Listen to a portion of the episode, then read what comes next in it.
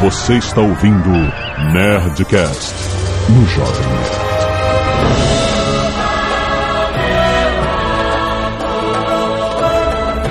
Landa, landa, landa, nerds! Aqui é o Xantão do Jovem Nerd. Dancem, macacos, dancem! Putz, grila. Aqui é Burrand e os zumbis estão chegando. Eduardo Spori, confesso que eu não sei nada sobre esse assunto, cara. Aqui é o Marco Gomes e eu tô gravando o Nerdcast com o Blue Hand, puta que pariu! Olha. Aqui é o Johnny Ken e eu já usei uma foto do Dom Pedro II no lugar do Darwin. Que isso? Como assim? Aqui é o Atila e até pombo e barata foi a gente que criou. Olha só. Aqui é o Azagal e uma professora de biologia disse uma vez que eu ia chafurdar na lama. Ela falou, cara. Que eu tava escrotizando demais a aula dela. Mas então, nerds, é isso. Nós estamos aqui. Acreditem, vamos falar de biologia. Sim, mas o Nerdcast científico que, porra, a gente tá devendo. Tem que fazer vários. Por isso nós estamos aqui com o Johnny Ken, que é um biólogo de Araque. Mas o Atila é um doutorando em biologia, né? Qual é a sua especialidade, Atila? Eu faço microbiologia, meu doutorado é com evolução do HIV. Olha só. Pra quem não sabe, o Atila, ele tem um blog sobre ciências também, né? É, eu tenho Rainha Vermelha, que eu, que eu falo de biologia nele. Rainha E- vermelha, por quê? Porque é uma teoria evolutiva, na verdade. Olha aí. Que maneiro. Fica, é o scienceblogs.com.br barra rainha. Que na verdade o Science Blogs é uma rede que eu faço parte, que a gente coordena, que é uma rede de vários blogs de ciência já. Muito bom, cara. Blog de ciência, quem diria? Quem diria, pô? Tá maluco? É, mas maneiro, pô. Excelente. Tu escreve lá, hoje meu macacão rasgou, foi foda. Que isso? Cara, vamos falar sobre um assunto que é polêmico, mas vamos tomar as rédeas científicas desse assunto, porque vamos falar sobre evolução, teoria da seleção natural das espécies e da seleção artificial. Tem muita coisa que existe no mundo que a gente criou e ninguém sabe, cara. É. Mas antes os e-mails. Canelada.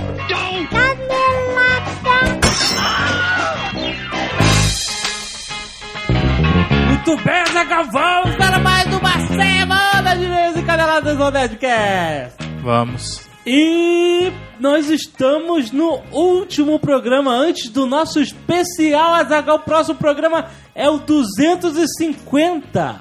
Isso não quer dizer nada. Nunca quis dizer nada, mas a gente adotou desde o início de.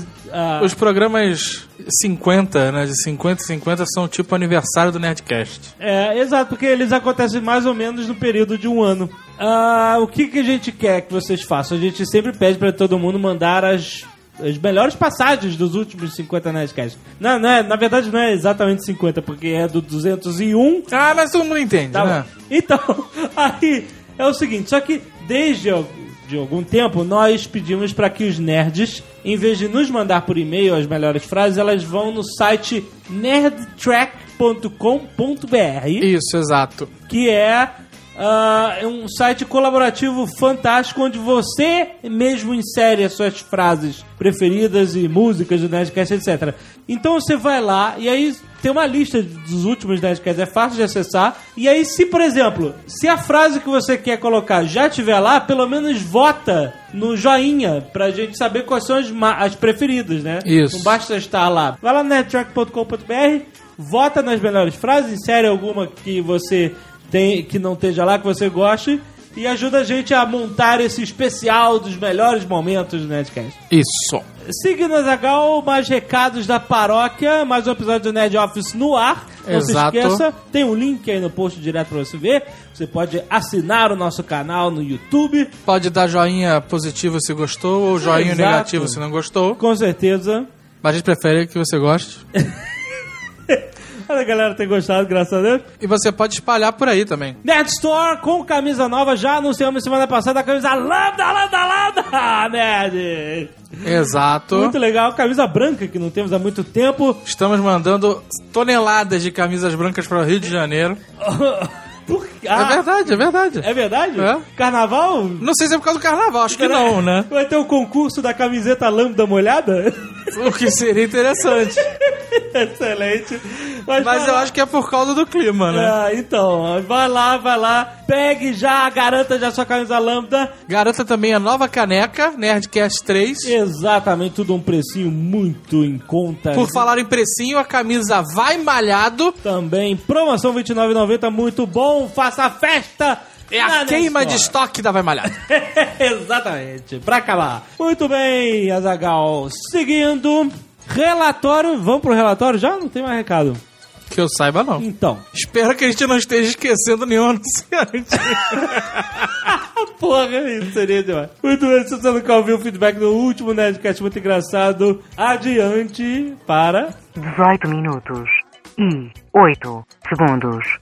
Caveira, meu capitão. Vamos lá, relatório de e-mails, Livro Roboto, recorde de e-mails. Isso. Muitas pessoas mandando todo tipo de sugestão sobre crossovers e duelos entre personagens de universos diferentes. Ficaram empolgadinhos.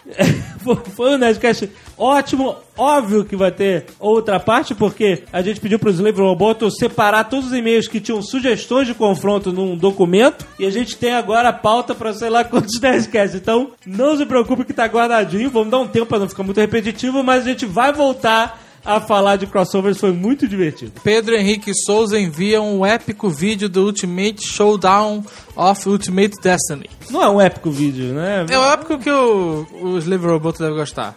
É, é um vídeo legal. Com uma música que sugere vários confrontos. Que é paródia do Red Hot Chili Peppers. Ah, tá. Ah, olha só.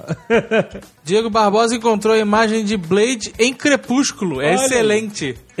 É excelente porque você consegue ver o que acontece em seguida. Exato. Você sabe exatamente o que vai acontecer, cara.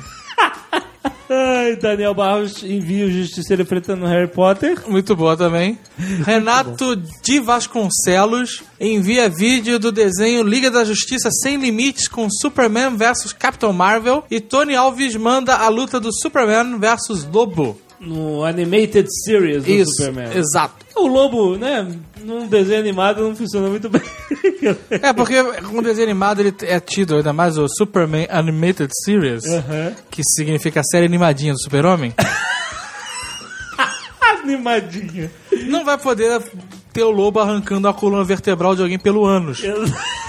Exatamente. Então é como você ter uma série do Wolverine, em que ele só luta com robô e ninja sem alma. Exato. Anderson Massari envia a cena do Conta Comigo, onde os garotos discutem quem venceria uma luta entre Superman e Supermouse. Superman, esse filme é um clássico, conta comigo, muito bom. Caio César manda a sua ilustração de Kratos versus Lobo, a galera se empolgou. Muitos ilustradores, Rômulo José envia a dele edição especial Lobo, ficou irada. muito maneiro. Cara. Zé Fernandes envia Lobo Flawless Victory. É isso? Assim, Flawless? Flawless Victory. É, cara, esse é muito maneiro. Totalmente inspirado no Nerdcast, o Lobo é, sentado sobre todos os seus troféus de guerra e bebendo o T-1000. Muito bom, muito bom. Muito bom, cara. Vitor Fonseca envia Lobo no Jovem Nerd, ficou legal. Olha, muito bom. Ficou fofinho, né? ficou legal. E pra fechar, Rafael Ramirez Leite também enviou uma de Azagal, o Maioral versus Super Saiyajin Jovem Nerd nível 4. Muito maneiro, pô. Essa aí vai pro rodapé, cara. Essa é maneira. Paulo Crocomo envia uma página mostrando que o termo escrotidão já era usado por Lobo em 1992, aí, Azaghal? Olha aí. Provável que tenha vindo daí. Ah, tá vendo? Às vezes é, a gente não sabe de onde vem essas influências. Exato. Nada como ser influenciado pelo lobo, né, cara? Exatamente. Cromo envia mil e uma maneiras de se matar um Tarrasque. Diego Falker envia o motivo do super-homem vencer o Goku. O que é simples, o Goku não respira no espaço. Nem o super-homem, ele prende a respiração, né? É, exato. E a Carla Soriani envia a ilustração de Paulinho Ramos, que faz referência aos dois últimos Netcasts. Ah, ficou excelente essa. exato. Crossover de rock and roll com lobo, né? Exato, muito bom. E a Karen Soarelli envia a sua ilustração fofinha também com Kirk Han Solo. O Slave Robot separou uma citação aqui, uma pergunta, uma afirmação, ou, não sei como eu defini isso. É, várias pessoas é, observaram erroneamente isso. Muitos nerds querem apontar a canelada de Eduardo Spor. Segundo esses nerds, o nosso querido autor internacional best-seller amigo do Paulo Coelho disse que um ninja é um samurai sem senhor. ou que desiste de seu senhor. Eu não entendi por que tantas pessoas entenderam errado. É porque as pessoas não prestam atenção em nada. Prestaram atenção, cara. Ele não falou nada disso, seus malucos.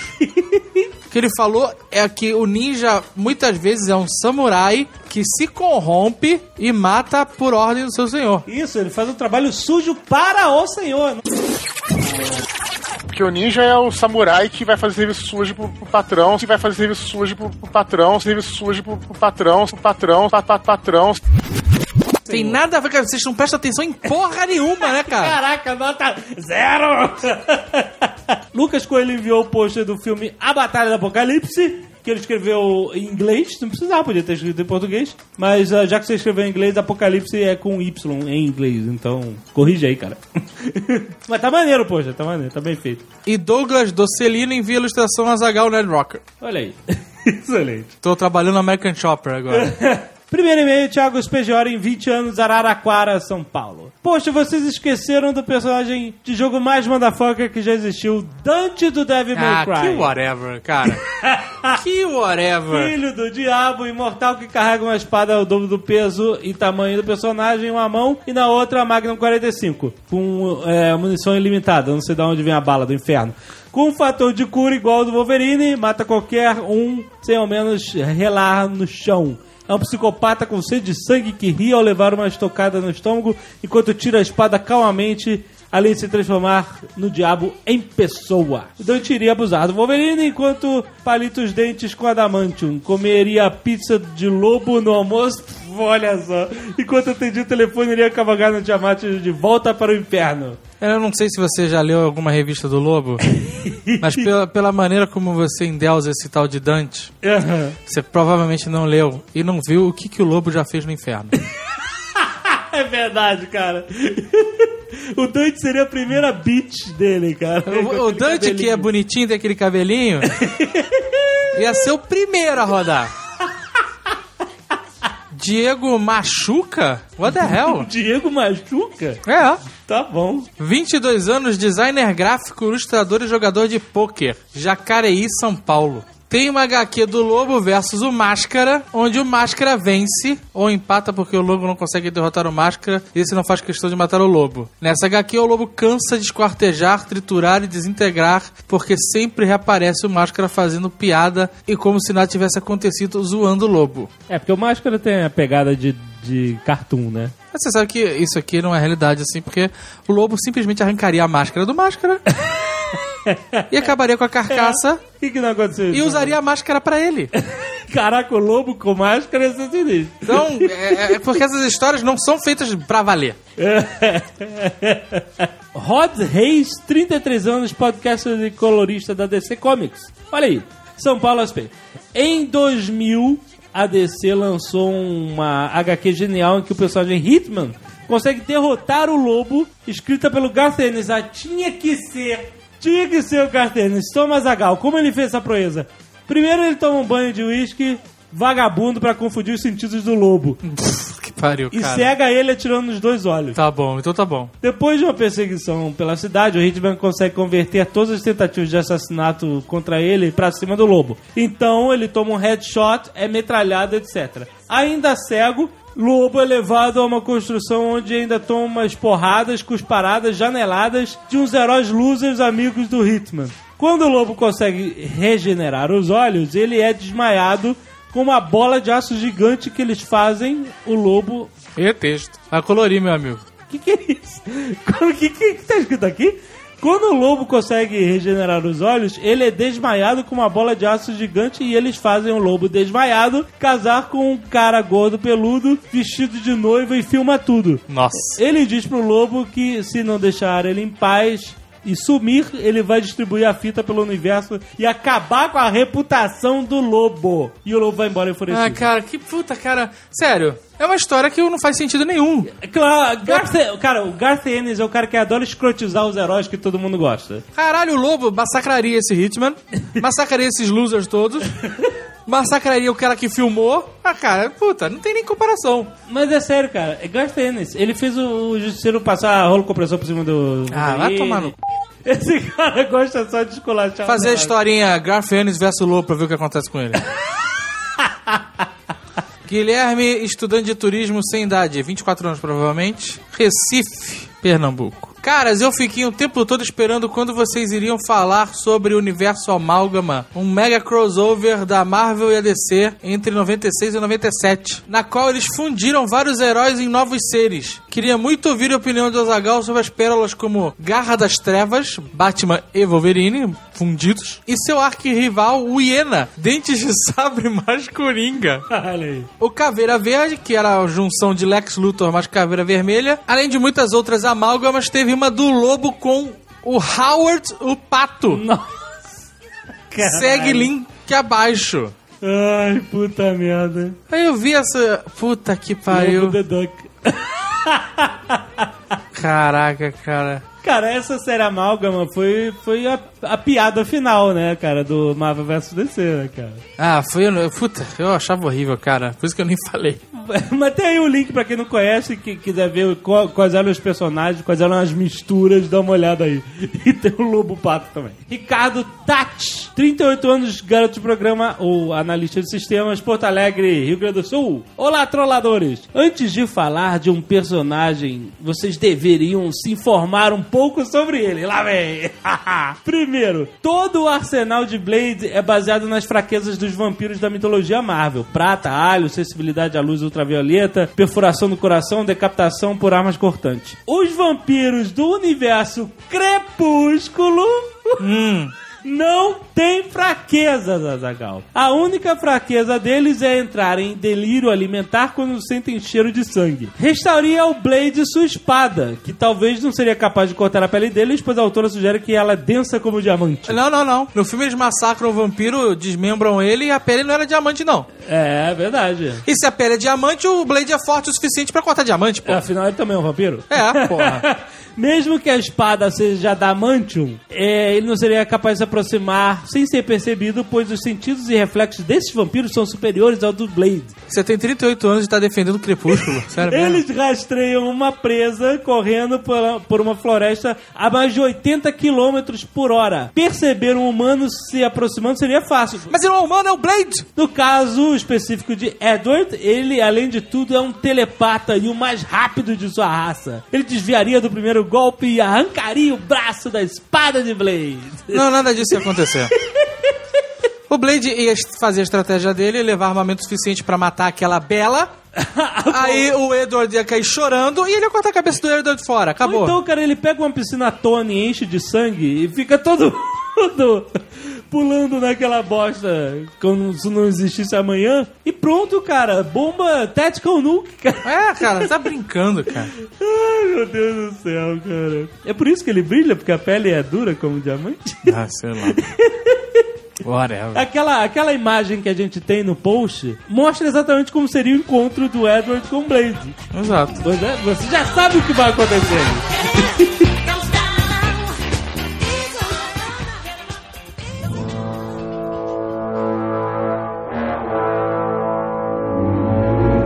Esse Nerdcast tem que começar com um disclaimer. Porque esse, esse é um assunto que gera polêmica. Ai, caralho, disclaimer. Ó, toalhas quentes. Não, sério, não. eu- Pô, cara, assim, ninguém, ninguém duvida que a Terra não é mais o centro do universo, ninguém duvida Como da... assim a Terra não é o centro do universo? Então é Edge! Quem tem ele?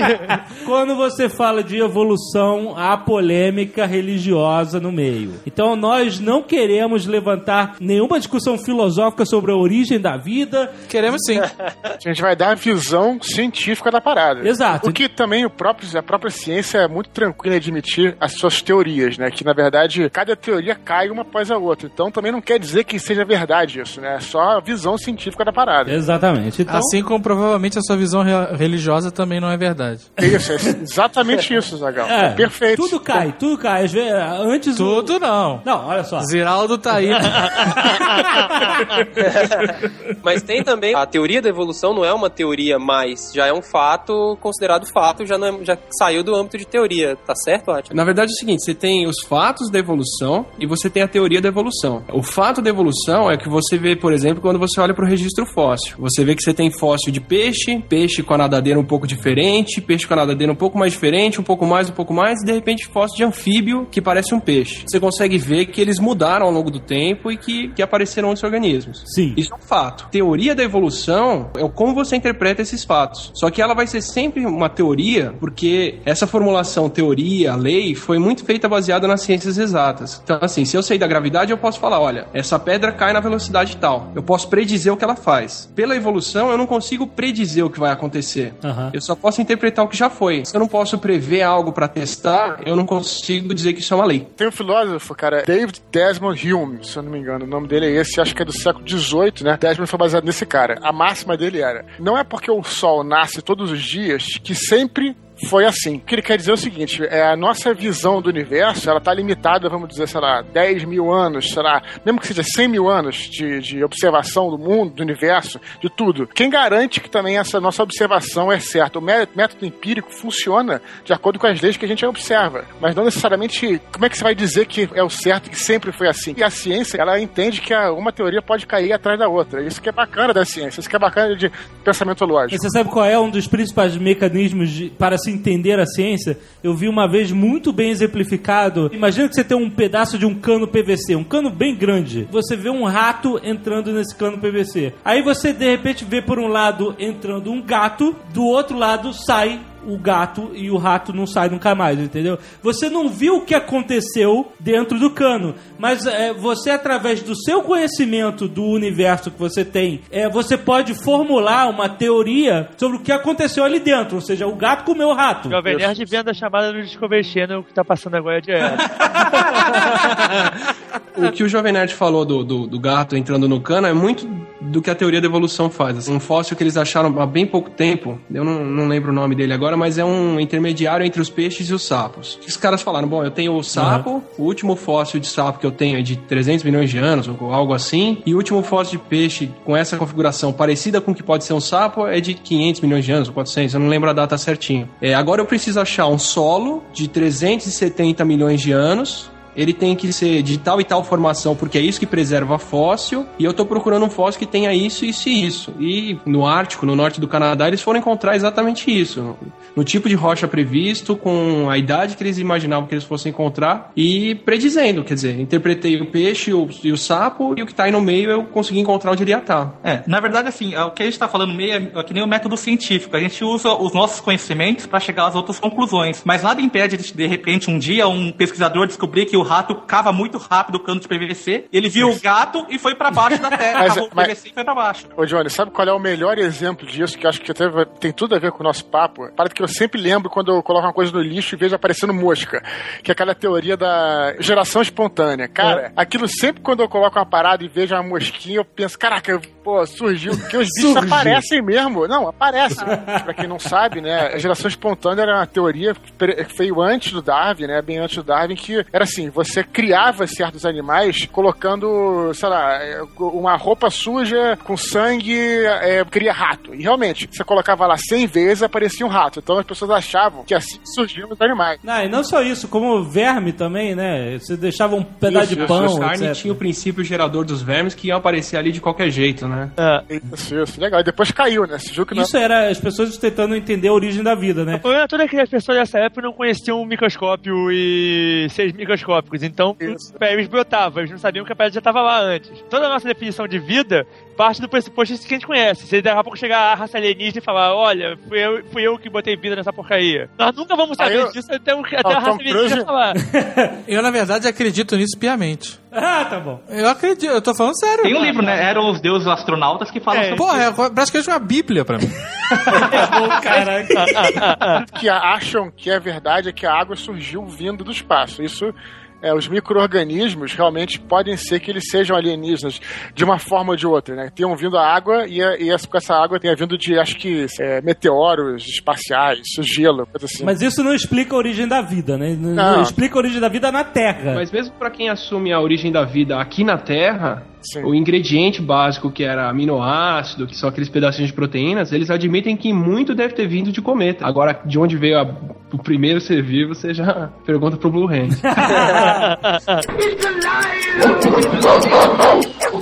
Eu quero partir para a explicação do que é a teoria da seleção natural, porque tem muita gente que não sabe explicar isso ou que entende errado, achando que evolução, mutação é a mesma coisa que seleção natural e não é. Não tem muita gente que entende isso errado. Tem muito biólogo que entende isso errado. As pessoas não tinham muito o conceito de é, é, pensar em evolução, né? Então o pessoal fala, ah, Lamarck, tudo errado, não sei o que, mas o Lamarck foi um dos grandes divulgadores dessa coisa de ficar pensando em, em como os seres vivos evoluíram, né? Surgiram, assim. A ideia é é bem antiga, na verdade, que organismos podiam evoluir. Mas o Jean-Baptiste Lamarck, ele sugeriu a teoria em que os animais evoluíam por necessidade de evoluir. É, a história do uso e do desuso. Então, por exemplo, a girafa, de tanto esticar o pescoço para alcançar a fruta lá no alto da árvore, as próximas gerações nasceriam com o pescoço mais longo porque ela tinha necessidade de alcançar lá. É justamente o oposto que o Darwin sugeriu na teoria dele, né? Na verdade, pode até acontecer, mas o maior problema do- dessa teoria do Lamarck, ele passa isso para os filhos, né? Que isso não acontecia, né? Então, por exemplo, o cara chega e corta o braço da pessoa. O filho vai nascer com um braço. Sim. Vai nascer tatuado, sei lá, se o cara fizer Isso, tatuagem. é loiro. Se o Lamarck tivesse certo, nenhuma mulher nascia virgem, né? E nenhum nerd tinha p... né, cara?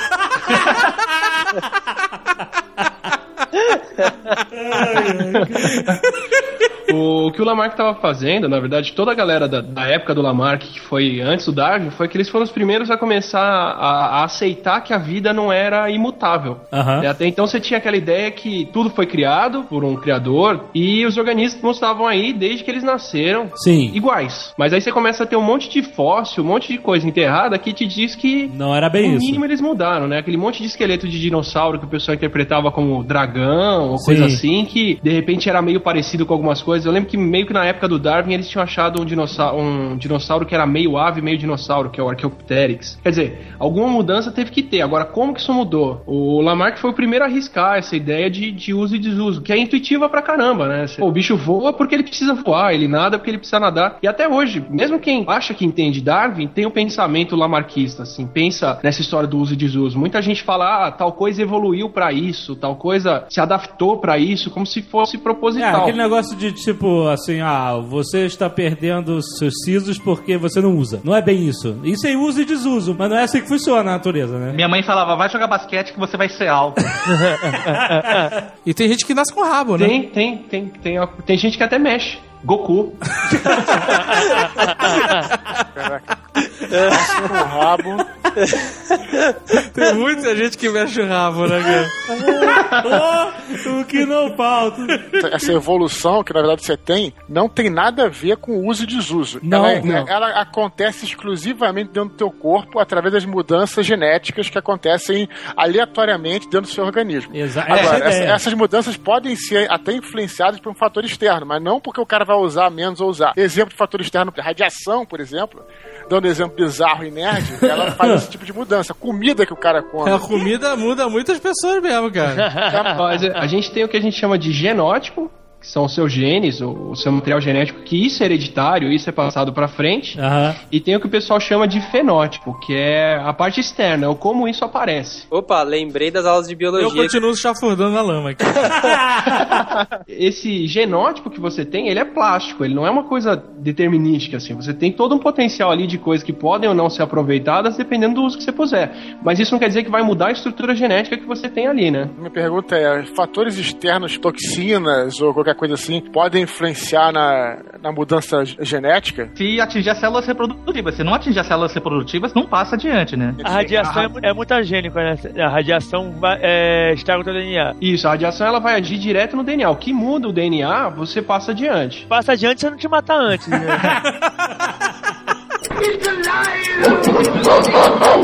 Tem um fenômeno que é o a epigenética, Aham. que é um que é um negócio que é uma mudança que você pode fazer no DNA depois que você já nasceu. A célula ela meio que bloqueia uma parte do DNA para usar aquilo ou não. Então, por exemplo, ratinhos que estão bem nutridos ali. Eles nascem sempre com um peso mais ou menos normal, dada a comida para eles. Tem uma espécie de rato que se você expõe ele à fome, na geração seguinte, todo filhote que nasce, nasce obeso. Aham. Ele ganha peso muito mais rápido. Mas você não mudou o DNA da mãe, você não mudou o conteúdo dos genes dela. Ela só mudou quais vão aparecer ou não nos filhos dela, ele, quais que eeles vão usar. Pô, isso não é uso e desuso? Isso não é Lamarck funcionando? Na verdade, é meio que uma vingança do Lamarck. A vingança do Lamarck. Mas é em cima do, do DNA que a gente já tem. Você tá limitado pelo que tá ali. Mas você tem até uso e desuso dos genes do pai e da mãe, assim. No neném que tá no útero, tem genes que o pai ativa mais, que os genes do pai que o pai mandou estão mais ativos. Aham. E tem alguns que são genes da mãe que estão mais ativos e competindo às vezes. Tipo, o homem seria legal que a criança nascesse com o maior peso que ela pudesse, porque quanto maior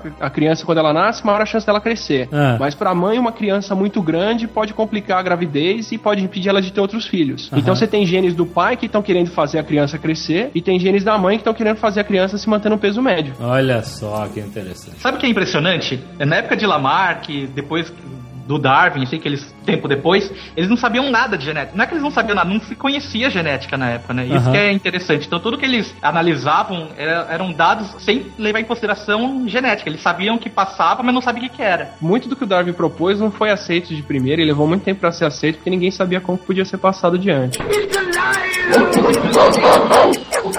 Qual foi a grande diferença fundamental da teoria do Darwin para Lamarck? É Cara, que- de barco. Começa com a viagem dele mesmo. O Darwin, ele era, ele gostava de colecionar inseto, gostava de estudar minhoca, tudo a Olha aí família. a frase solta. A família achava isso horrível. Porra. É, o pai era médico, queria que ele fosse médico também. A mãe era de uma família rica de porcelana, né? uma porcelana chama Wedgwood. Até hoje é, é famosa na Inglaterra. Então, assim, era uma família com muita grana e o filho não tava nem aí pra isso. Aham. O pai falou: não, você vai estudar medicina, botou ele na- no, no- no ensino de medicina. Na primeira criança que ele viu ser operada sem anestesia, traumatizou. Falou: nunca mais volto pra cá. Aham. Aí mandaram ele pra cursar o ensino religioso. Ele ia ser abade ou padre ou alguma coisa assim. O que salvou ele, o que mudou a- o destino da, da ciência, foi que ele foi pra uma viagem de barco que o capitão precisava de um acompanhante, porque ele não podia falar com, com os peões do barco. Ele tinha que falar com alguém bem educado e tudo. E eles saíram pra mapear o- no- na a costa de vários países pra medir profundidade, Peraí, relevo, cara, tudo da peraí, costa. peraí. Como assim ele não podia falar com os peões do barco? É, era um lord inglês, um capitão de, da brigada inglesa, ele não podia. Ele levou o namorado, é isso. E o legal é que o Darwin fala que depois que ele saiu dessa viagem de 5 anos, que eles dividiam a cabine, Ele não era na ele era um parceiro, cara. Tava especialista em minhoca. assim que ele voltou, ele casou com a mulher que era o amor da vida dele. Olha aí. Mas e aí, essa foi a viagem. Então, eles partem nesse navio que é o HMS Beagle, O GLS Beagle, né, cara? que era uma viagem que ia rodar o mundo pra, pra mapear. E o Darwin embarcou de, ah, tô fazendo nada, tô tranquilo, tava com 20 e poucos anos e, e foi conhecer, foi aproveitar pra coletar os bichos que ele tanto gostava pelo mundo. E a bordo do Beagle ele foi, ele fez a costa toda do Brasil, passou nas Ilhas Galápagos, lá, famosas por isso, passou na costa do Chile e tudo. Eu tenho o livro do Darwin, né? Quando ele passa no Brasil.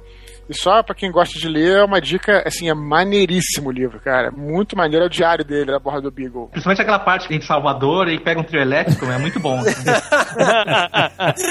Diz que ele não gostou dos brasileiros, né? Ele não gostou por causa dos escravos. Exato. Ele passou em Salvador aqui, ele viu os escravos trabalhando lá, diz que ele viu um escravo manchado nas costas, porque ele carrega- eles carregavam o pinico e ficava derrubando a ureia nas costas, tipo xixi nas costas e ficava marcado. Ficavam né? enfesados. Exato, é Ele verdade. achou um comportamento bárbaro a gente ainda ter escravos aqui a uma altura daquela. O fato dos ingleses venderem os escravos pra cá não, não altera absolutamente nada, não tem nada a ver com isso. Não, mas porra, não generaliza os ingleses, né, cara? Eram os ingleses contrabandistas de escravo que vendiam, né, porra? Contrabandista de escravo não, não é nada ilegal, não. É um comércio, é um comércio legal. Ah, é? Apesar da É, escravidão estar abolida lá? Por acaso nunca teve escravidão na Inglaterra, só lembrar pra vocês. É. Ah, nunca teve. Só na época de Roma, né, cara? Então, Então teve. E a galera acha que, que ele, na viagem dele, ele já tinha bolado a evolução toda, que ele já tinha descoberto tudo e nada. O cara tava conhecendo as coisas e coletando o máximo que ele podia de bicho, que ele passou a vida inteira estudando depois. Aham. Estudar em casa e aí ele começou a, a formular a ideia de evolução dele. Uma coisa importante é que o, lembrar que o Darwin quase não publicou o livro dele, né? Porque ele, ele tinha alguns problemas religiosos, tinha- acho que ele tinha medo de da aceitação que as pessoas iam ter da teoria dele. Então ele praticamente, ele quase não publicou a origem das espécies. Ele lembrou da fogueira e falou, não, vou, vou publicar isso não, que é melhor. Não, não tinha mais Mas fogueira, não tinha É, mais não tinha fogueira. fogueira, mas tinha a repressão toda. Assim, ele voltou de, da viagem dele lá com o Beagle, começou a estudar os bichos, tudo, escreveu um rascunho do que seria a teoria da evolução e engavetou aquilo. Ficou muito tempo sem, sem mexer.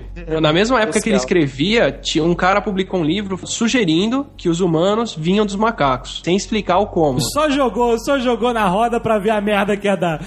Quero ver a merda que vai dar. O nome, o nome desse livro é E se os humanos forem parentes dos macacos? O cara era tão troll que ele não assinou o livro, ele colocou um pseudônimo. Lógico, né? A galera caiu matando em cima do livro, gente xingando, todo mundo brigando. Teve revista que fez edição inteira pra refutar o que o cara falava, tudo. Então o Dara ficou bem esperto do, do que, que ia acontecer com ele a hora que ele virasse e falasse: olha, não, não tem criador na história, é tudo por acaso. Então ele ele segurou isso por muito tempo com esse receio. Bom, não vou, não vou mais mexer nisso. Enterra aquilo na gaveta dele e fica 15 anos enrolando com a origem das espécies lá guardado na gaveta dele. Umas 230 páginas que ele tinha escrito. E aí ele começa a colaborar com um monte de gente por causa dos bichos que ele tinha coletado. O cara produziu pra caramba. Bom, o fato é que depois o- um amigo dele, o Wallace, falou: Ó, tô com uma teoria aqui, você não quer dar uma lida pra mim? pra ver o que, que você acha? E era igual à teoria do Darwin. O cara manda um manuscrito pra ele com tudo que ele tava escrevendo. Era, aí ele saiu correndo pra redigir o livro, pra fechar o livro. O filho dele morreu na mesma época. Ele não foi apresentar o trabalho dele junto com o trabalho do Wallace, porque ele tava no enterro do filho. Nossa. Mas tiveram que correr com tudo pra não jogar fora todo o trabalho que ele teve. Aham. Tanto que a teoria, na verdade, a teoria da evolução pela seleção natural é a teoria de Darwin Wallace. É dos dois. Aham. Os dois propuseram a teoria juntos. O próprio Wallace, que também propôs a teoria da seleção natural, reconhece que o que o Darwin escreveu estava muito mais completo, ele tinha muito mais exemplos, pensou muito mais a respeito, e ele mesmo chamava a teoria de darwinismo. Aham. Mas até hoje o pessoal critica, fala que o Darwin passou por cima dele, que o Darwin era mais rico. Foi o que me tinha pareceu também. o, o crédito maior é dado pro Darwin porque o Wallace apresentou a ideia. O que o Darwin fez foi, no ano seguinte, publicar a origem das espécies com toda a descrição, com muito mais exemplos. Ele criou pombo pra ver se funcionava isso ou não e fez uma série de outras coisas em cima. Mas e o capitão nessa história toda? Ah, depois o capitão ficou pé da vida com ele, porque ele falou que a gente vinha dos macacos e o capitão era extremamente religioso. Quando ele defendeu o livro dele ah, é, sobre a evolução do homem, o capitão tava no evento e o cara surtou. Ele, ele tinha ido falar de meteorologia ou coisa assim, pegou a Bíblia na mão e ficava gritando o livro, o livro, o livro. Não curtiu muito, não.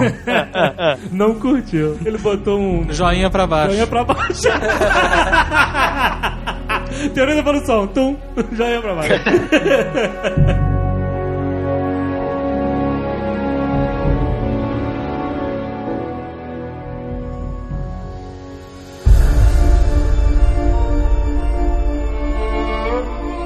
influenciou o Darwin mesmo, que foi uma coisa que era corrente, foi a ideia do, do Malthus, né? Ele leu o, o- livro do, do Malthus e, e começou a pensar naquela história de que todo organismo, na verdade, tinha muito mais filho do que poderia ter. Tudo na natureza tá em muito mais quantidade do que acaba sobrando. A árvore tem milhões de sementes que ela faz, mas uma ou duas vão brotar. Aham. né? Os animais têm uma porrada de filho, o peixe põe um monte de ovo, mas só um ou dois chegam na idade adulta e ele começou a pensar nisso. Aham. Que era uma coisa que não tinham pensado antes. Aham. Pô, eu, o Maltos tá me falando aqui que eu tenho esse monte de, de, de, de recurso faltando pra esse tanto de, de ser vivo. E eu tô vendo pelo monte de bicho que eu coletei que eles são diferentes entre si. É, se eu olho pro, pros passarinhos, pros tentilhões lá que ele coletou, cada um tinha um bico num formato. Ou as tartarugas que ele montava lá, elas tinham a fenda do, do casco delas diferente e tudo. Ele falou: bom, se eu tenho mais bicho do que pode ter e eles são diferentes entre si, alguns desses é que vão sobreviver. É aí que começa a ideia dele da seleção natural. O que, que a seleção é? É uma força, é a competição, é o ambiente, tudo jogando contra esse monte de ser vivo para só um ou dois que tem aquela característica especial sobrar. Que muita gente acha que sobrevive o mais forte, mas na verdade não foi isso que ele escreveu. Ele escreveu que sobrevive o mais adaptado a mudanças, né? Mais apto de viver naquele, naquele ambiente. Exatamente. Esse é o cerne da questão da seleção natural. Não é o uso desuso que causa a mutação, não é esticar o pescoço que faz com que a girafa tenha descendentes com o pescoço mais longo. E sim o fato de toda a replicação é feita com variações, nenhum ser é igual exatamente ao outro. Essas variações aleatórias da natureza é que serão selecionadas ou não pela sua interação com o meio ambiente. Então as girafas que tiverem os pescoços mais longos vão ter filhos de todo tipo e os filhos dessa que tiverem o pescoço mais longo vão sobreviver. sobreviver e assim por diante. Diante. É, Durante a Revolução Industrial na Inglaterra, a poluição alterou o ambiente. É, começou a ter muito mais carvão no, no tronco e os troncos ficaram mais, mais escuros. escuros. E aí, isso acabou criando uma seleção na natureza, na- na- nas borboletas e, e mariposas da região. Por quê? É, muda o fundo em que ela tá se escondendo, né? Antigamente, com o tronco mais claro, se a mariposa era mais clara, você não enxergava ela contra aquele fundo e o passarinho não comia ela. Isso é um excelente exemplo de seleção. Não é o fato de que os troncos ficaram mais escuros que as borboletas começaram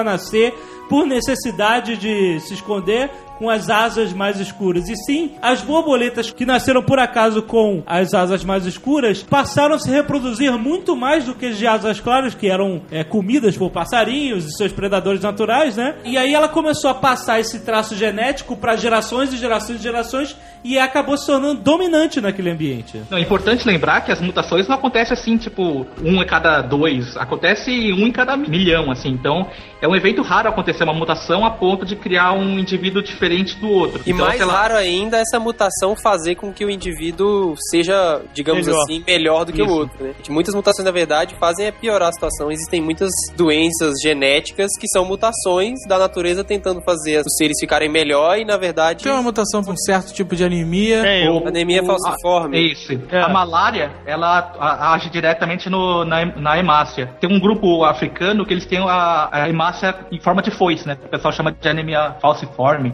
Falciforme ou foiciforme? False. É fal... Vem de foice, forma de foice, mas é Pô, falciforme. erraram no nome, né, cara? Aí o protozoário da malária, ele não consegue atacar a hemácia, então ele não... Esse povo que tem esse tipo de hemácia, eles não pegam malária. Caraca, o protozoário da malária não consegue atacar a hemácia porque ela tem uma foice pra se defender? É. A hemácia normalmente é em forma de disco e essa é em forma de foice, então eles não... Já diz, já diz o ditado, né, cara? A melhor defesa é o ataque. O escudinho não adiantou nada. Eles são mais, mais vulneráveis, parece que a ferro. Ela tinha que limitar É. a quantidade de feijão que ela comia, porque senão ela se envenenava mais fácil e tal. Caramba. Eles têm menor, menor distribuição de, de energia também, uma parada assim. Pra você ver, se, por exemplo, tiver que todo mundo correr, eles teriam uma desvantagem. Mas se tivesse uma infestação de malária no mundo, eles seriam sobreviventes. Iam ficar tranquilões, sentados. Não precisavam correr pra lugar nenhum, né, cara? O negócio na evolução é que você não tá na merda se o vizinho tiver pior.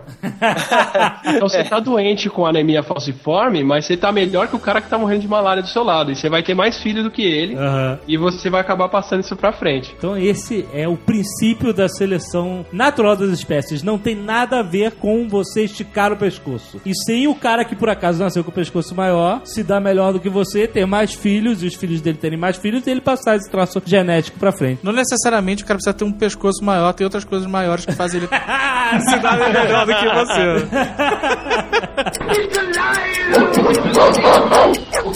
Nós somos adaptados até hoje pra viver nas cavernas, cara. Isso que é engraçado. A gente não evoluiu muito desde 10, sei lá, 50 mil anos. Você fecha uma- duas pessoas no elevador, cada um tem que olhar pra um lado, ninguém se encara. é verdade, cara. É todo mundo, é universal. Fechou dois no elevador, ninguém se olha no olho. Mas por que isso? Pra não se encarar, é tido como desafio mesmo. É Se caiu o desafio, vai ter que ter porrada. Olha só. Sabe que a gente tem uma. Nosso olho, aí os biólogos vão poder falar melhor, né? Tem dois tipos de células ópticas: cones e outras bastonetes. Uma fica no centro do olho, outro no canto do olho. E essas células do canto do olho, elas são mais sensíveis à escuridão. Então, assim, se você está tudo escuro, você quer olhar alguma coisa, um, lápis que você colocou, só tem uma fonte de luz, mas tá na penumbra. Se você olhar diretamente para esse lápis, você não vai ver ele tão bem. Se você olhar de lado, você vai enxergar ele melhor, Sim, por sim. incrível que pareça. Tem até um, um, um trecho no livro Cosmos do Carl Sagan, que, que gerou aquela série né, que eu li. Aí ele conta um evento em que amigos que estavam numa festa no terraço de um prédio eh, ligaram para um observatório. Olha que geração, cara. cara que estavam bêbados numa festa ligaram um observatório. Para dizer que eles estavam vendo uma estrela eh, luminosa diferente no céu e que quando eles olhavam diretamente ela sumia. Quando eles olhavam de lado ela aparecia. E eles estavam intri- intrigadíssimos com essa porra, né, cara? O que que era isso? Sim. Isso era um cometa, e acabaram de se descobrir, isso era um cometa que estava passando próximo à Terra. Ele ainda estava tão. Ele, a iluminação dele era tão fraca que justamente essas células centrais do olho não detectavam. Mas se você olhasse de lado, lado, seu olho ficava mais sensível e eles conseguiam ver. Caralho, meu irmão, que festa chata do caralho. essa festa, não? Acabada a bebida, né? Com certeza. Pô, tinha acabado tudo, né, meu irmão? Não tinha nem um War pra jogar, né?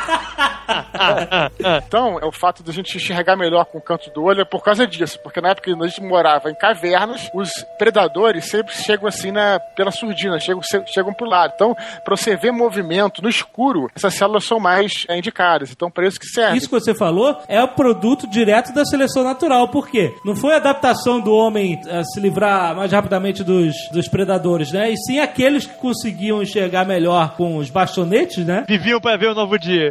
Passavam adiante os seus traços genéticos. Né? Essa parte da visão, quase nenhum mamífero enxerga colorido, só os macacos, os- só os, os primatas, porque a gente catava fruta. E pra você ver fruta madura e fruta. Se imagina que seja por isso, né? Pra você poder enxergar as frutas e saber qual que tá madura, qual que ainda tá verde e tudo, você precisa enxergar em cores. Aham. Faz E- sentido, faz sentido. Até pra enxergar cobra, que é o pior predador pra pra macaco, você precisa enxergar em cores pra entender a camuflagem dela, né? Tem aquelas cobras verdes e, e todas coloridas. Mais um traço de seleção natural que, obviamente, os que enxergavam se deram melhor do que os que não enxergavam. Só que aí o que acontece? Pra você juntar esse monte de célula pra ver cor, você perde é, a resolução de claro e escuro. Na verdade, não é que a gente não tem essas células de claro e escuro no meio do olho, é que a gente tem tanta célula pra ver cor e pra ver definição que a gente não, não enxerga bem o claro e escuro ali. Tanto que você usa só o meio do olho pra ler, você não consegue ler com o canto do olho porque não tem definição.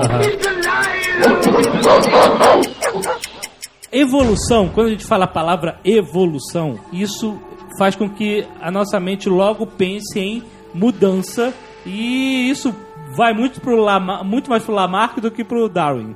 Mudança pela necessidade, pelo uso e desuso. É quando a gente vê aquela, aquela imagem clássica do macaquinho curvado, depois ficando mais ereto, ereto, ereto, depois um homem, depois um homem curvado na frente do computador. É, Depois do Homer Simpson. a gente, quando vê E depois o zumbi. e depois zumbi. A gente, quando vê essa imagem, a gente fica pensando em aquele animal mudou por necessidade. Mas tudo isso aconteceu via seleção natural, é isso. Variação genética que foi passando de geração em geração. Por que, que a gente mudou tanto e outros animais não mudaram tanto? Ou eles mudaram e a gente não sabe? A gente tem essa ideia de que não mudaram, mas você não tem como acompanhar o, o DNA deles pra saber se mudaram muito ou não, né? A, a carcaça, por exemplo, você vê o, o fóssil do selacanto, que é aquele peixe lá, e vê ele hoje em dia, você fala, ah, ele é quase igual. Mas na hora que você vai ver, deve ter muita coisa que mudou ali, mas o formato dele, de repente, é o ótimo pra onde ele vive, e não tem muito mais o que fazer. Só que ele mudou. O, aquele selacanto que você tá vendo, todos os descendentes dele se mantiveram iguais. Mas se você for ver, deve ter um outro ascendente lá no começo dele, que foi pra um outro caminho. É que nem a gente e o questão de- chimpanzé. Se a questão de mudar ou não vai variar com a necessidade que você tem do ambiente, o, o, jovem nerd. Se você tem uma, um animal que vive na água e aquela já, já tá adaptado e aquilo ali tá perfeitamente equilibrado com aquele ambiente, sem nenhuma variação, ele vai ficar daquela maneira por milhares e milhares de anos, né? Mas o Jovem Nerd quer saber por que, que o ser humano, né, nós, homens, macacos, sem pelos, o que Sim. seja, mudamos tanto de homo sei lá o que pra homo sapiens, pra homo superior, nosso- pra homo sapiens sapiens, pra homossexual. Eles foram eles foram se adaptando ao, ambi ao ambiente, cara, é, que eles foram seguindo, né? Porque a, a diáspora, assim, a, a, a migração do homem, né? O homem começou a migrar depois da migração ele pro mundo inteiro, cara, e foi encarando novos tipos de, de, de cenários, de terrenos, e foi se adaptando a esses, a esses lugares, né? É até interessante falar isso, porque tem uma polêmica, né, da, da galera que, é, que se- tem uns caras racistas, né, que falam, né, por que que os europeus estão sempre no topo, né, isso era muito comum no século XIX, inclusive, também, nessa, nessa discussão, e os africanos são selvagens, né, por que que eles, eles não desenvolveram? Cara, não é porque uma etnia seja pior ou melhor do que a outra, é por pura necessidade, você vê no Brasil, os índios brasileiros, eles tinham tudo, cara, eles não tinham guerras, tinham poucas guerras, mas não tinham frio, então os caras não precisavam estocar alimento, toda essa tecnologia europeia veio da necessidade que eles tinham. Aham. É a mesma coisa com a evolução, cara. Então, assim, ninguém é pior ou melhor do que o outro, não é, não é isso. É a necessidade que ele tem de se adaptar ao ambiente. Mas é interessante ressaltar que, por exemplo, o Homo sapiens sapiens, Sim. ele não evoluiu sozinho, né? Ele não existia só uma espécie humana, existiam algumas espécies. E ele matou as outras. Exato, nós Mas é verdade, matou mesmo. Mesmo. Mas a gente também teve filho, viu? Hoje em dia eles conseguiram sequenciar o, o genoma, o genoma não, mas uma parte dos genes dos Sempre Neandertais tem, é, tá, e tem uns tem pedacinhos deles na- no- nos europeus. Sim, sim, descobriram isso recentemente, não foi? É, que, que Sim, teve, tem europeu que é descendente, em parte, de Neandertal. Porque teoricamente os Neandertais eram uma outra linhagem que não era antepassado nosso. É. Teriam se perdido, mas aí É, desco- a gente tinha um antepassado em comum, mas eles seguiram outro caminho. o caminho da extinção. Caminho de serem grandes demais e burros demais, é isso? Tem dois caminhos que eu acho legal, assim, pro, pro pessoal entender. Tem como aparece o, o grupo do, do ser humano, né? O grupo Homo, que são os, os primatas eretos e tal, e depois como aparece o ser humano pra chegar na- nas- no- nas etnias e tudo. então, o grupo humano, ele tem quanto tempo? O grupo, hum- ó, a espécie humana, ela tem acho que uns 200 mil anos. 200 mil. 200, 200, 100 mil anos. De 100 mil anos pra cá, mudou muito pouco a espécie humana. Aham. É, e É, tanto aí. em anatomia e tudo, não dá pra você dizer em capacidade mental, mas avaliando pelo tamanho do cérebro e tudo, parece que tá mais ou menos a mesma coisa. O que mudou nesses últimos 100 mil anos foi a cultura. Aham. É quem conseguiu cultivar a planta, quem conseguiu domesticar animal e quem conseguiu fazer ferro e por aí vai. Mas pro grupo humano surgir, uma das pro grupo do- dos homos surgir, uma das ideias mais fortes é o tamanho do grupo. É, que a gente conseguiu ter tanto primata junto, tanto macaco junto, que você começa a ter que ter um cérebro muito grande pra lembrar quem te sacaneou, com quem que você tem afinidade, quem que é teu filho. E, e isso motiva crescimento de cérebro, motiva desenvolvimento de comunicação, da fala. Aí se você fala, você não gesticula. Calma, motiva a seleção por cérebros maiores. E eu, eu quero, eu quero também eh, introduzir um, um outro elemento de crescimento de cérebro: a dieta carnívora. Isso, isso que eu ia falar. Quando eu descobri isso, que a dieta carnívora mudou radicalmente, ou então pelo menos acelerou o crescimento do cérebro e tirou a gente das cavernas, meu irmão, eu perdi toda a culpa de comer carne que, eu- que tentavam colocar na nossa cabeça. Caraca, que tipo de pessoa sente culpa em comer carne? Não, eu ninguém sentia culpa em comer Você carne. falou, acabou de Mas falar aí que... ficam falando assim, ah, carne faz mal, Você carne, é uma mente a carne fraca. apodrece dentro de você. Gente fraca, tudo apodrece. Deu uma banana na roupa pra ver o que aconteceu. a carne, os animais. Já, já foi no fim de feira? Já viu a caixa de legume do fim de feira? Meu amigo, acabou, compadre. Carne forever. É a hora que você, que você tem um grupo organizado o suficiente pra poder roubar carniça ou caçar um bicho e poder comer a carne daquilo, é uma fonte de nutriente muito maior do que qualquer planta. E na hora que você começa a poder cozinhar isso, É, isso é uma que a gente começa a fazer o primordial. fogo e fazer a comida cozida, é, é outro salto gigantesco, assim, qualidade de dieta. Aí botou as mulheres pra trabalhar, finalmente, né, cara? Ah, agora chega de mim. Agora você falou dos, dos Neandertais, só é, fazendo um comentário, que tem um documentário maneiríssimo aí, dramatização, que fala sobre o- os últimos focos de Neandertal, como é que eles desapareceram, que é muito maneiro. Aham. É uma, é uma tribo de Neandertal, que os caras estão ficando sem comida. Então vai lá, três dos melhores guerreiros da tribo vão numa jornada pra encontrar comida, tudo que estão morrendo, né? Aí eles vão viajando, né? Na viagem, a viagem é extremamente difícil, tá? Um dos caras morre porque eles não têm como se cobrir do frio, né? Eu acho que se passa na Alemanha isso, né? Aí, cara, depois no final da viagem eles encontram um bisão, né? Que é Já aquele- vi, muito bom seu É, canto. muito maneiro, né? E, e eles têm a lança, os Neandertais tinham a lança com a ponta de pedra, se não me engano. Então eles tinham que chegar perto do bicho pra matar. Na medida que eles aproximam do bisão, já estão fracos, famintos e com frio, claro, o bisão dá uma porrada de um cara, mata um, e aí o outro foge, né? Aham. Aí, cara, essa parte mais maneira do filme. Chega numa hora, sai um cara de dentro da floresta, assim, né? Aí vem, vem uma lança, assim, uh, pá! E mata bisão de longe, de longe, coisa que eles não tinham. Aí você fala, yeah, Team Humans! Aí, cara, é, é maneiro. Aí você, aí ele, olha meio assustado, aí cha- sai um cara da floresta, né? Já tira o capuz e é um, já é um homo sapiens, já com barba, já É, tem muito irado. Muito irado Eles tinham uma ponta, ponta de osso já. Portanto, eles podiam jogar essas pontas à distância e matar os, os animais, né? Então, e aí mostrando como é que foi isso que a gente tá falando nesse Nedcast, evolução natural, competição com o ser humano e tal, que se acredita que pode ser uns fatores de, dos Neandertais ter se extinguido aí no- ao longo da evolução. O que não mostra é os caras jogando a flecha no cara que fugiu, não, não. Coitado, E né? pelo tamanho deles, eles gastavam bem mais energia que a gente. Aham. Mas se eles, você falou uma coisa engraçada, porque se eles jogassem a flecha, é, não ia ter sentido o filme, porque a questão não é uma luta direta contra os Neandertais. É uma luta por é, território e, na verdade, por suprimento de comida, entendeu?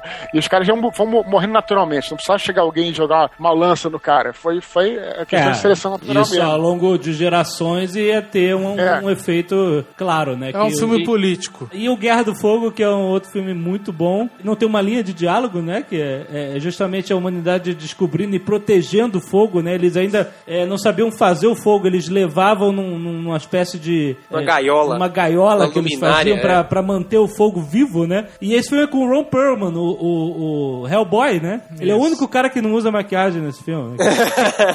o cara já tem a cara de Homem das Cavernas. né? É um filme E a cara, esse filme, ele é muito bom, cara. Tem uma. Essa é uma maldição da minha juventude pra, pras minhas namoradas, cara. Porque toda namorada que eu arrumava, eu fazia ela ver esse filme, que eu adorava. E aí tu parava naquela ceninha infernal do, do sexo animal, não? olha aí, olha aí o Marco Gomes. Agora você imagine que É uma vez eu tava na casa da namorada assistindo esse filme e justamente nessa cena o pai dela vem pra sala. Não tem Olha por que que ele coisa. chegar em outro momento. Ele chegaria. E aí ele chega na sala, tá lá, sexo rolando entre homens das cavernas e mulheres das cavernas, e eu sentado no sofá assistindo o filme falando. Abraçadinho com a filha dele. Abraçadinho. Olha que interessante, cientificamente falando. Isso se chama seleção natural de genros. E ele pensando, pô, esse pornô eu nunca vi na locadora. É, é, é sexo animal, mas. Ah, o, o bom é que você não precisa saber, é, não tem fala nenhuma, né? né, Fala assim, nenhuma, é um filme universal. Só o início dele que tem um, um- menos de um Texto, minuto, né? assim, explicando, é, contextualizando, ah, 80 mil anos, não sei o que, os homens não sabiam fazer fogo e tal. Mas depois disso, nenhuma fala. E o que é incrível é que o filme não é um. Apesar de ser um filme de, sei lá, 82, não é um filme lento, vale muito a pena. Mesmo sem diálogo, é um filme muito bom de assistir e é, é bem maneiro, assim, explica muita coisa e é bem dinâmico. Eu curto bastante, assisto ele, sei lá, uma vez por ano. Muito legal. A Guerra do Fogo. Tá trocando de namorada direto, hein, amigo? agora, eu tô, agora eu tô casado, pô, faz isso não. Eu sei, eu sei. Ficou bom. Foi boa.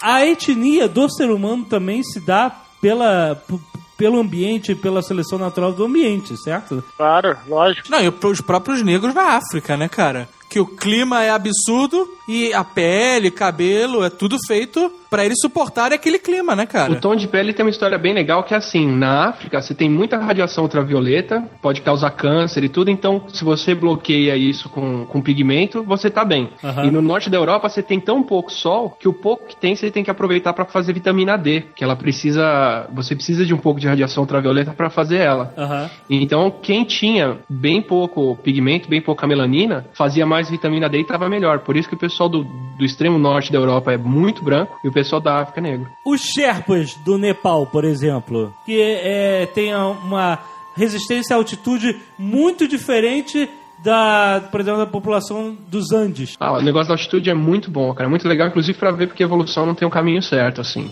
A, a- a ideia é mais ou menos o seguinte: conforme você vai subindo, numa montanha, qualquer lugar, quanto mais alto, mais rarefeito é o ar, né? Aham. Menos oxigênio Menos tem. oxigênio. Então, se, se eu hoje vou para os Andes lá e vou ficar a 3 mil, 4 metros de altitude, eu vou ter uma porrada de problema por causa do oxigênio. Aham.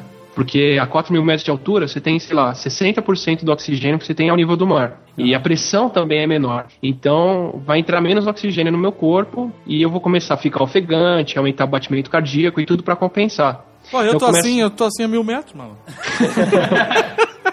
Isso se chama sedentarismo. Então, o que acontece? Se uma pessoa de, de baixa altitude vai para um lugar mais alto, ela gasta mais energia porque ela vai ficar ofegante, vai aumentar os batimentos, só que ela tem menos oxigênio para respirar. E isso dá uma série de problemas, dá dor de cabeça, dá embolia pulmonar se você está num lugar muito alto, você começa a acumular líquido no, no pulmão, Aham. dá tontura, dá dores no corpo e tudo. Isso é uma desculpinha foda de jogador de futebol, né? Fala assim. Essa é desculpa, é desculpa tomar chá de coca. E o pessoal que vive nessas altitudes, principalmente nos Andes, no Tibete e nas montanhas da Etiópia, eles naturalmente já, já, já têm as adaptações para isso, eles já evoluíram para essa situação. Por exemplo, nos Andes, se você vai ver o pessoal aqui, tem mais células vermelhas no sangue. Tem, tem corredor que faz isso. O cara vai treinar uma maratona, aí ele vai para um lugar de grande altitude porque o corpo, para compensar a falta de oxigênio, produz mais sangue, mais glóbulo vermelho para transportar esse oxigênio. Então eles naturalmente já fazem isso, eles já produzem muito mais glóbulo vermelho e transportam muito melhor oxigênio. Em compensação, eles não são, eles não estão ofegantes. A gente, se eu vou pra lá hoje, eu vou ficar dois ou três dias ofegante até a minha respiração voltar ao normal. Eles não, não ficam ofegantes por isso, só por exercício. Aham. Se você vai pro Tibete, os caras conduzem bem menos oxigênio no sangue, menos do que eu, menos do que qualquer um. Ué? Eles estão em hipóxia o tempo todo. Só que em compensação eles estão ofegantes o tempo inteiro e eles têm uma circulação muito mais eficiente. Então, o pessoal no Chile compensa a falta de oxigênio com, com mais sangue e o pessoal no Tibete com mais circulação.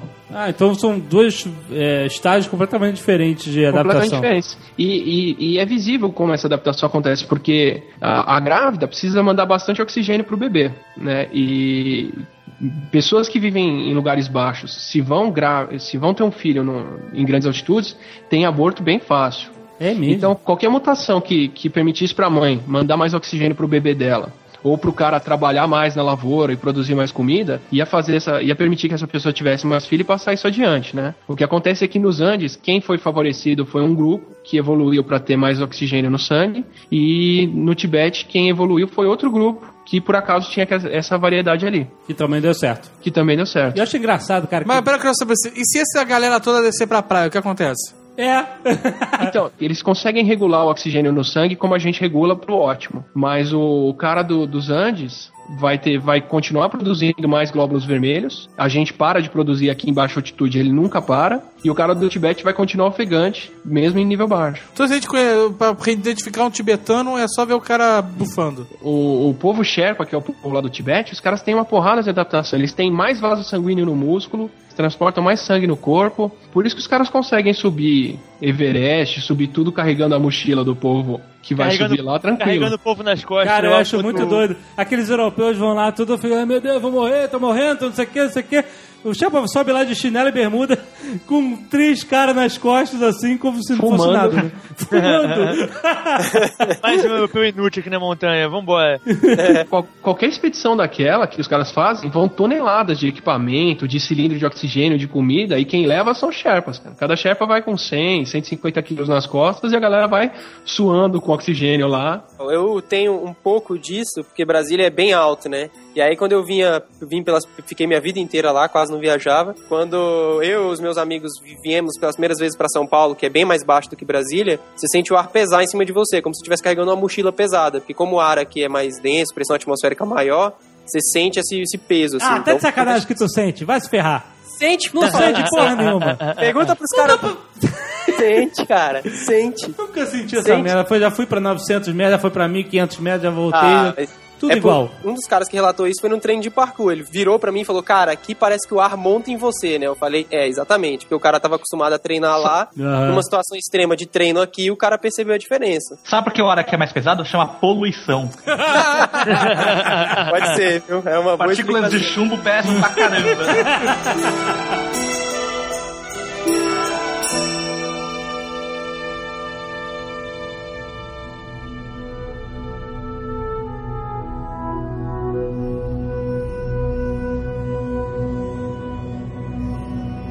Presumo eu que quando nasceu a agricultura, quando o homem começou a plantar para colher e estocar comida, nasceu a seleção artificial. Presumiu errado. Presumi errado?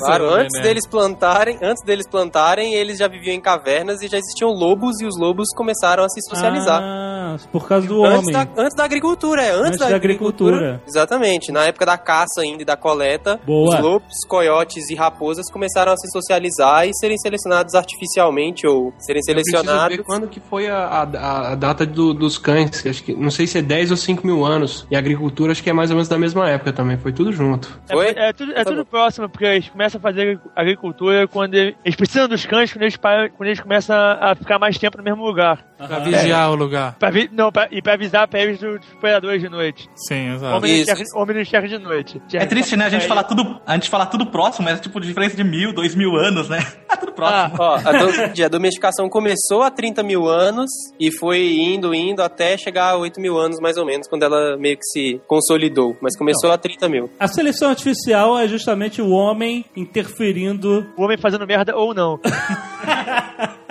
A seleção artificial foi o que deu origem a esse Nerdcast, né? Então, Alguma coisa de boa ela tem. Então a primeira seleção artificial seria a domesticação de animais. Uma, uma série de coisas, cara. Porque a gente começa a fazer seleção sem nem saber o que tá fazendo, né? O cara, quando saía pra comer fruta ou coisa assim, e pegava só a fruta mais doce ou só a fruta da árvore mais baixa que ele alcançava, Aham. e depois jogava a semente fora perto de casa, ele já tava plantando perto da caverna ali só aquelas plantas que pra ele eram mais gostosas. Peraí, aí, aí você tá tocando um ponto interessante, porque quando um animal faz isso, faz parte do ciclo natural. A partir do momento em que o homem também é um animal e também faz parte da natureza, o seu comportamento não deveria ser considerado como natural? Por que artificial? Artificial é a hora que você para pra ver o que você tá fazendo ali e fala, hum, gostei do que eu fiz, eu vou fazer de novo. Ah, tá. Então tem um pensamento por trás em querer alterar aquilo propositalmente. É, podia ser seleção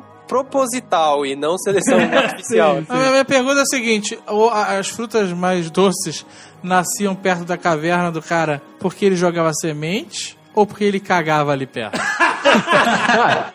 Que Porque já saía adubada, né? É, exato. Os dois, as duas Porque o coisas. que a gente aprende no colégio, minha professora que falou que eu ia chafurdar na lama, era passaralho. Ela ficou traumatizada com isso mesmo, né? Fiquei, fiquei, cara. Tô jogando na cara dela, não estou na lama ainda. Agora você imagina quem come manga e caga uma semente daquela. É abacate, né, cara? É abacate. Abacate, cara, é de comida de hipopótamo.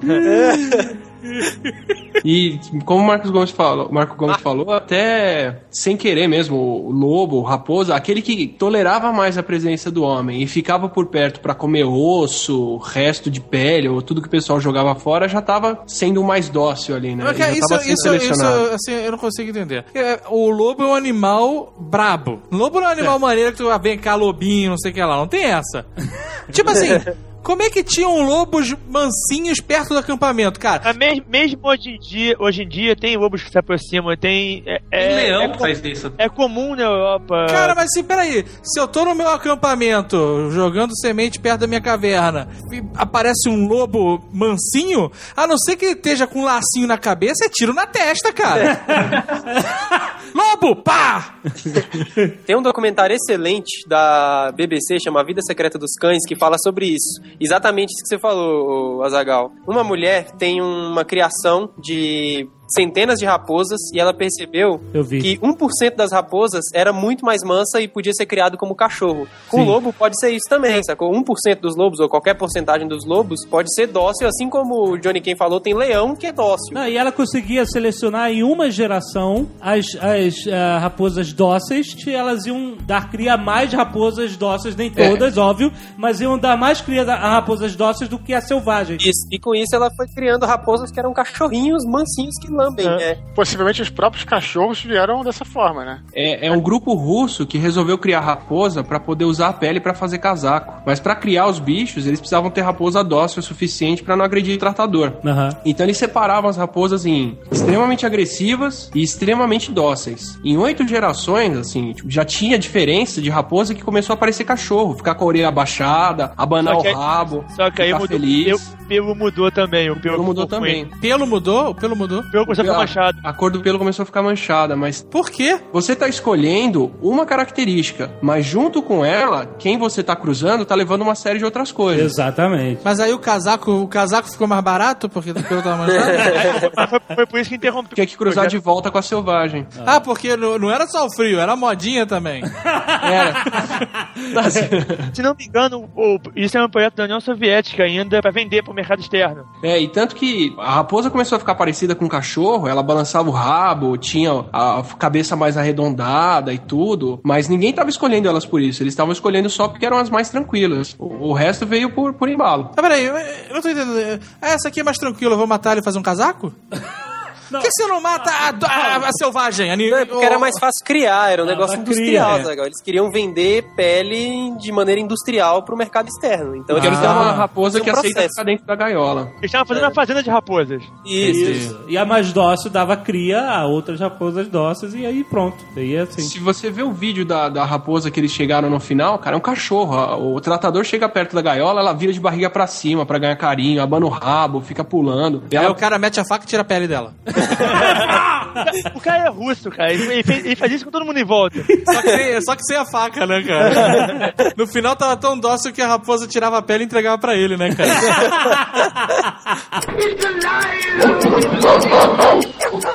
Aconteceu até com o pombo, se você for ver, né? Você imagina que qualquer pássaro que você chega perto, o bicho sai voando rapidinho. O pombo que, que ficava esperando a pessoa chegar e comia mais, tinha mais filho, hoje em dia você chega perto do pombo, ele só te olha feio. Eu notei isso no meu tempo de vida. Não entendi, expliquem de novo, por favor. Eu, criança, cara, o pombo, você chegava assim a, a dois metros, ele já se afastava e já voava. Hoje em dia, cara, você dá um bico no pombo tranquilo, cara, porque ele não sai. Não, ele ele é- faz andar pro lado e olhar feio. É, cara. Mas isso é culpa dos idosos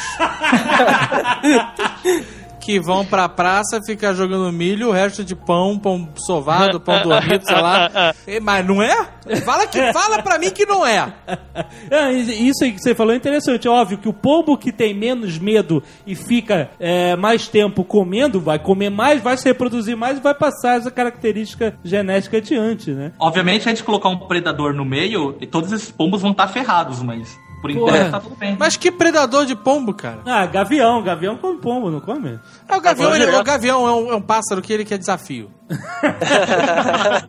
ele não quer a moleza do pombo, ele quer Ele é um pegar passarinho na gaiola. Ele Cara, quer na gaiola. Gavião é sinistro, meu irmão. Eu tive um passarinho, uma vez na vida só tive passarinho. E o fim sacanagem dele foi sinistro, cara. Eu também acho absurdo. Cara, o meu passarinho. Minha mãe botou a, a, a gaiola na, na janela, o passarinho tomar o sol, fim do dia. De repente veio gritando: Alexandre, Alexandre, passarinho morreu, passarinho morreu. Aí, Cara, eu fui olhar a gaiola, tinha só a cabeça do passarinho dentro da gaiola. Que foi o que, o que não passou, né? Sem sacanagem, sem uma gota de sangue, cara. O E- Como, cara? Como é que pode? O gavião é sinistro, isso foi gavião. vou dizer que já aconteceu comigo, mas foi com um gato. Ele deixou só a cabecinha do periquito dentro da gaiola. Porra, por um momento eu achei que o gavião tinha pego o teu gato. a cabeça Só a cabeça do gato.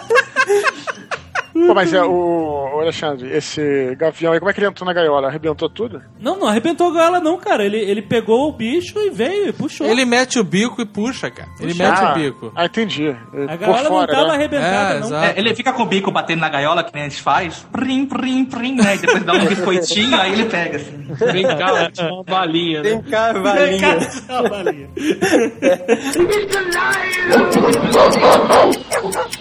Cachorro e gato, óbvio, todo mundo sabe que é produto da seleção artificial do homem, de estar junto. Tá... Mas peraí, o cachorro nasceu das raposas, é esse mesmo?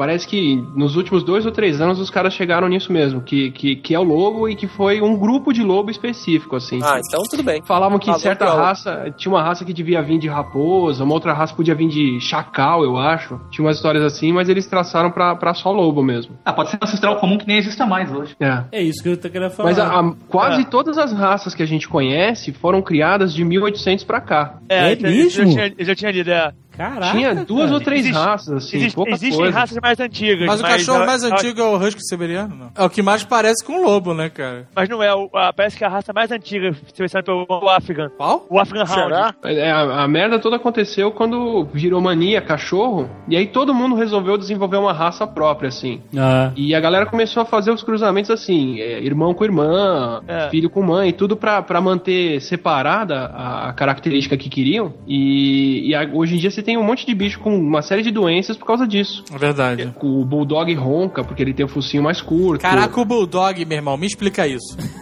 Aonde tá o lobo ali? É o, é o lobo, é o lobo com sapo, pô. É, exatamente, cruzaram o lobo com um sapo, cara. Doberman é uma miniatura pincher, que você já viu um cachorro ridículo pra ser chihuahua. É um mini Doberman, né? Um Rottweiler e tem um outro cachorro grande. E, pô, dá um Doberman. Tem uma teoria que fala que a cabeça do Doberman é tão pequena, o crânio, que ele vive com dor de cabeça, porque Não, eles é têm, muito eles pequeno. Alguns Doberman podem ter uma doença genética que o, o crânio cresce menos do que o cérebro e, e esmaga o cérebro. Eles- e eles ficam mega agressivos. E mata o dono. É Sempre tem essa parada. que do- antes tinha Doberman pra tudo quanto é lado, era mania também. É, isso que eu e- ia falar. É, Sumiu. sumiu moda. das modas, né? Sumiu, Não, sumiu. É o que eu tava falando do Afghan. Todas as raças antigas de trabalho antigas, se as pessoas foram perdendo interesse, as raças vão, vão, desa- vão desaparecendo. Existiam mais raças que não existem mais hoje em dia, porque ninguém teve interesse em continuar a raça. Fácil. O piquinês brasileiro tá em extinção. Tá mesmo, é. Sabe o que aconteceu com os é- Dobermans? É que o Silvio Santos pode passar aquele filme e aí ninguém mais reconhece os Dobermans. Ninguém quer A comprar. dos Doberman. Não, ó, pastor alemão tem pouco hoje em dia também. Agora é a época do labrador e do pitbull. Na Alemanha deve ter bastante ainda, né? Isso chama só pastor. Vai ver seu pastor.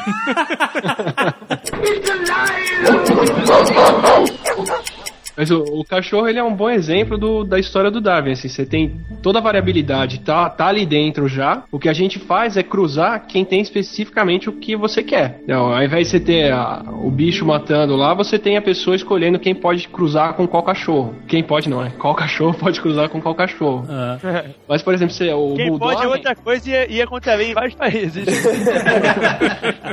O Bulldog ele para de crescer o focinho mais cedo e o resto da cabeça continua crescendo. O Basset, ele tem o mesmo tipo de mutação que o pessoal que tem a condroplasia aqui, que é o ananismo, tem, que deixa o braço e, o- e a perna mais curta. Eu acho um vacilo esse cachorro, cara. Ele tem problemas de colunas, a minha ex-namorada tem, e ele vive com problemas de coluna, faz acupuntura, essas coisas. Esses cães são, são o delírio do pet shop, né, cara? Porque eles gastam muito dinheiro, cara. Mas apesar de alguns parecerem ridículos, to- todos eles, esses de 1800, vários desses 1800 eles foram pensados por um fim específico. Não, não, não. Então era pra caçar rato, era pra, pra pegar. O Bulldog, qual era o fim específico? Ah, o Bulldog eu não sei. Bulldog é um cão toureiro. Mas aí é aquele Bulldog gigante. É, eu não sei, eu sei que é- essa história que eu li, eu li uma super interessante há muitos anos que falava de várias raças e do Pitbull, e o Bulldog eu vi que era um cão toureiro. Agora, exatamente como ele era usado, eu não sei. O cara tinha que gostar muito de tourada pra fazer uma raça só pra... Ah, É. mas tem de tudo, né, cara? E o legal é que todo cachorro pequeno, eles têm uma mutação que eles fazem menos insulina, absorvem menos açúcar e crescem menos. Todo cachorro pequeno, é pequeno pelo mesmo motivo, vem todos de um, de um mesmo cruzamento. Beleza, cachorro e gato todo mundo sabe. Não, mas gato veio da onde? Tá? Do lobo também? Tem Não, gato, gato, gato é, é alguma raça de gato, sel, gato selvagem que nego domesticou, provavelmente. Aquela- Pegaram um cachorro que pulava jaguati- bastante, né? Tem Uma muito. jaguatirica qualquer aí que É, uma onça, jaguatirica. É, parece que na natureza o lince é mais próximo do gato doméstico, aí. não é isso? É, não sei. Eles pegaram 300 cachorros, jogaram dó de um prédio, o que sobreviveu foi o gato. Cara evoluiu na queda, né? Virou se transformou no gato.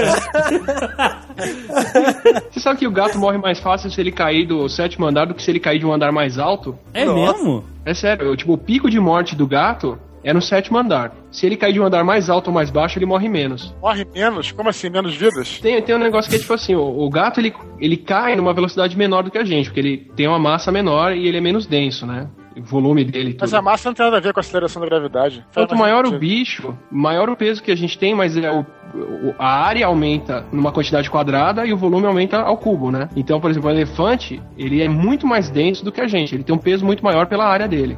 Certo. Fazer um teste de elefante caindo da, da, da janela. complicado Mas... demais, né? Ia ser irado jogar um elefante da janela pra ver o que acontece, cara. Pô, só pra ver, né? Bicho pequeno. o que acontece é a, a criança psicopata, né? pai, pai, vamos jogar o elefante da janela. Peraí, tu pega um gato e joga do sétimo andar e ele morre, é certo? É isso que você tá dizendo. É, é assim, se você pegar, por exemplo. Mas aí, é, se o prédio tiver play e garagem? Ah, ele, se ele cair mais pra baixo, tá tranquilo. Mas é assim, se você pegar o rato, por exemplo. Mesmo porque se ele cair pra cima. O Cara, rato vocês quê? não estão deixando o cara falar, velho. Deixa o cara explicar, porra. O rato cara? o que você falou? rato, ele é tão leve que ele pode cair de qualquer altura que pra ele não tem problema. O osso aguenta o impacto. Você tá brincando. Qual- qualquer altura, cara. Se eu pegar pegar um rato e jogar aqui do décimo andar, Do avião, cara. Do avião. ele vai Porque cair. chega- Opa, beleza. Beleza, ele chega numa velocidade limite que pra massa dele, na hora que ele bate no chão, não tem tanta força. Você tá me Isso fica zoando. claro com formiga, cara. Pega uma formiga e joga de qualquer altura, ela não Ih, morre. você aranha. percebe? Não tem nem como saber, né, cara? Se eu jogar pela janela, ela vai parar no chão.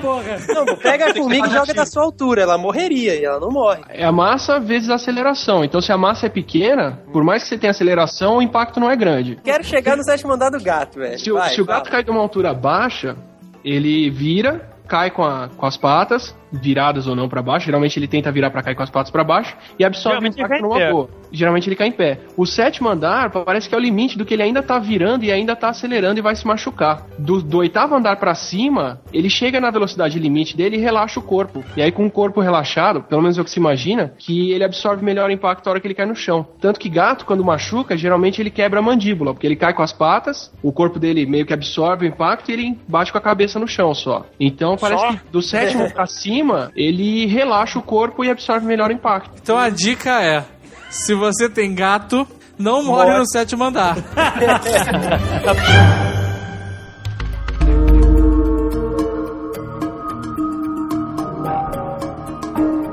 A laranja não existia na natureza. Tá, tá, tá. Fruta nenhuma que a gente come existe. Como assim, Quase cara? nenhuma. Como assim? Que isso? Que Caso nenhum, maçã não existia na natureza. Veio a bruxa e trouxe pra gente.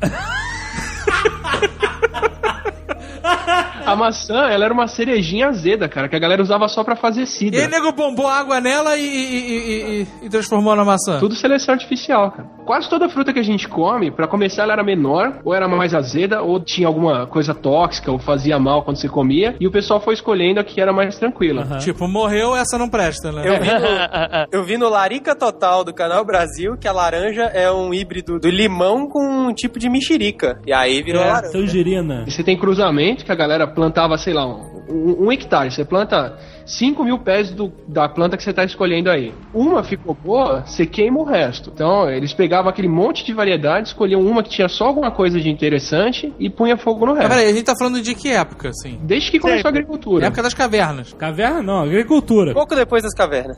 Tá, o cara saiu da caverna. Fez uma barraca em frente à caverna, pronto. Começou a plantar, casa. você escolhe a melhor planta e deixa pro final. Pra você cruzar só ela e só plantar Mas como é ela que você na- na cruzou a próxima- planta? Pega duas sementes, prende com fita crepe e joga debaixo da terra. Pô, é você cruza a planta, você bota um Barry White, arruma um vinhozinho. Tem planta que você cobria a flor pra não deixar ela cruzar com nenhuma outra e aí quando você tinha que você queria, você abria a flor dela e passava o pólen de outra lá. Olha aí. O mais violento é o seguinte, quase toda fruta que a gente come, o pessoal escolheu a fruta pela fruta e não pela árvore que dá a fruta. Ah, Então a árvore que dava aquela fruta, ninguém se preocupava com ela, começou a crescer pouco, ser fraca, pega fungo, não cresce em solo ácido ou qualquer coisa. Então o que o pessoal começou a fazer é um enxerto. Você planta uma árvore que cresce bem, assim que ela cresceu rapidinho, você corta ela e no lugar da caule que tinha ali antes, você coloca um galho da fruta que você quer. Ah. Amarra, ela junta e agora você tem a planta da, ra- da raiz até o meio saudável, cresce bem e dali pra cima a fruta que você escolheu. olha só. Toda a laranjeira que você vê num campo, na verdade, todas elas vieram de galho de uma planta só. Como, assim? Já tentaram pegar a semente de uma fruta que você gostou e plantou e não cresceu nada? Já, milhões de vezes. Ela não nasce da semente, ela só nasce de enxerto. Então o que, que o cara faz? Ao invés de você confiar que aquela semente que você tá plantando vai dar uma laranja que você vai gostar, você vai na laranjeira que você já sabe que é boa, corta um galho e faz enxerto numa outra plantinha que tá crescendo. Eles querem plantar um, um campo inteiro, você planta um monte de plantinha vagabunda, deixa ela crescer um pouco, corta e pega lá a, a laranja boa. É, indiretamente isso é uma clonagem, né? É. Isso, isso é uma clonagem. E, Azagal, só pra acabar com a, tua, com a tua diversão de pegar a semente, eu não sei se no Brasil é costume fazer isso, eu acho que não, mas nos Estados Unidos, por exemplo, eles irradiam todas as, todas as, as frutas pra durar mais tempo. Oi, como é que é? Eles irradiam as frutas pra durar Como mais assim tempo. irradiam? É, com radiação. Radiação, Você porra. tá me zoando. Então, então as sementes são todas inviáveis. A agricultura dos Estados Unidos é um troço nojento, cara. Eu me lembro quando eu morei lá, pô, vi uma maçã. A maçã parecia parada, Não, pô, vermelha, assim. parece de cera. Cara, quando eu fui morder a parada, era química pura, Peraí, peraí, cara. peraí. O cara pega uma caixa de laranja e manda Aí o gama em cima, é. o incrível Hulk na parada? Acho que não levantam e saem matando a cidade, eles vendem. O pessoal que cria arroz, feijão, qualquer coisa que tem que durar bastante tempo sem, sem crescer. Aqui no Brasil é mais regulado, mas lá fora tem bastante isso. Você- eles têm um- alguma coisa radioativa lá e o cara expõe qualquer comida à radiação gama, que é aquela que não deixa, ela só atravessa, ela não, não impregna, destrói todo o DNA que tem ali da, da planta ou do- da bactéria que ia fungar, que ia matar ela e conserva aquilo pra sempre. Deus do céu, cara! E a gente achando que agrotóxico era uma merda.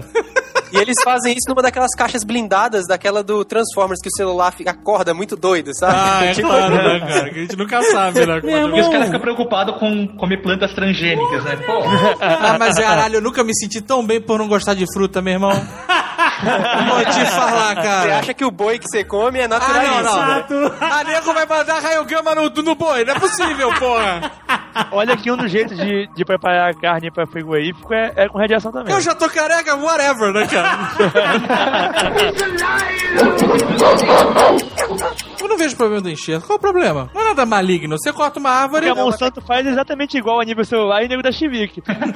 Com enxerto você consegue colocar no mesmo pé limão, mexerica, laranja, frutas cítricas que são próximas, você consegue colocar todas no mesmo pé. Peraí, você faz uma super árvore salada de fruta? É.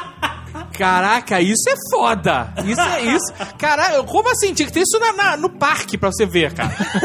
árvore das mil frutas. Você tira uma laranja, tira um limão. Não, calma, não é. me- É, você tem. É a mesma árvore? Não, não é a mesma Da árvore. mes- do mesmo tronco saem quatro galhos, assim, ou três grandes galhos. Cada um veio de um enxerto diferente, cada um vai dar uma Caraca, fruta. isso é puta. Parabéns pro ser humano, cara. Sabe aquele cactuzinho que o pessoal tem em casa, que ele é uma base verde e uma bolinha vermelha em cima? é a chapeleta, né? Todo mundo tem isso, cara. É.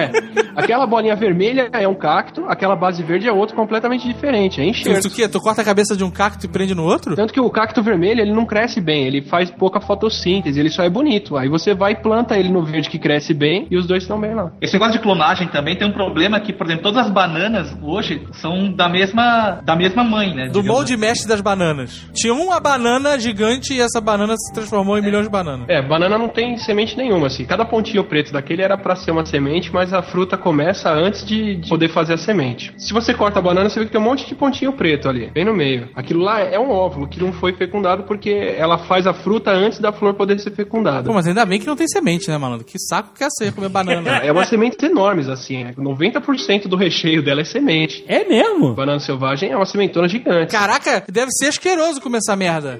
Fica chupando semente? Não, você raspa É? a semente com o dente. Só que aí, como não tem semente, você não tem, você não tem o que plantar. O que você tem que fazer é cavar, arrancar um pedaço do caule dela, que aquilo que a gente vê pra fora não é o caule, o caule fica enterrado, e plantar esse pedaço. Peraí, peraí. O que a gente vê pra fora. É folha, tudo folha. Tanto que Folha você pode gigante? puxar- você pode puxar ela que ela descasca até a base. Peraí, uma bananeira é uma folha gigante. Um monte de folha enrolada. Pegam caule, cortam as folhas e aí nasce novas folhas com novas bananas? Então, o que o pessoal faz é cavar, chegar no caule dela mesmo, que fica enterrado, corta um pedaço daquilo e replanta isso em outro lugar, que nem mandioca. Todas as bananas vieram de um caule.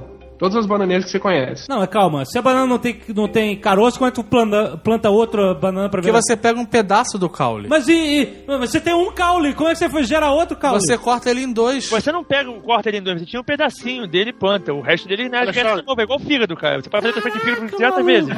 Meu filho cresce de novo. Alexandre, tu nunca plantou bananeira, não, cara? Tinha que ter a piada ruim, né? Caraca, o cara, o cara que tirou uma, uma banana sem semente, ele falou assim: Puta que pariu, eu vou mudar o mundo, meu irmão. Porra, aí ele pegou essa, essa bananeira, cortou a folha, que era a bananeira, que você acha, quando você falou que bananeira que não é uma folha.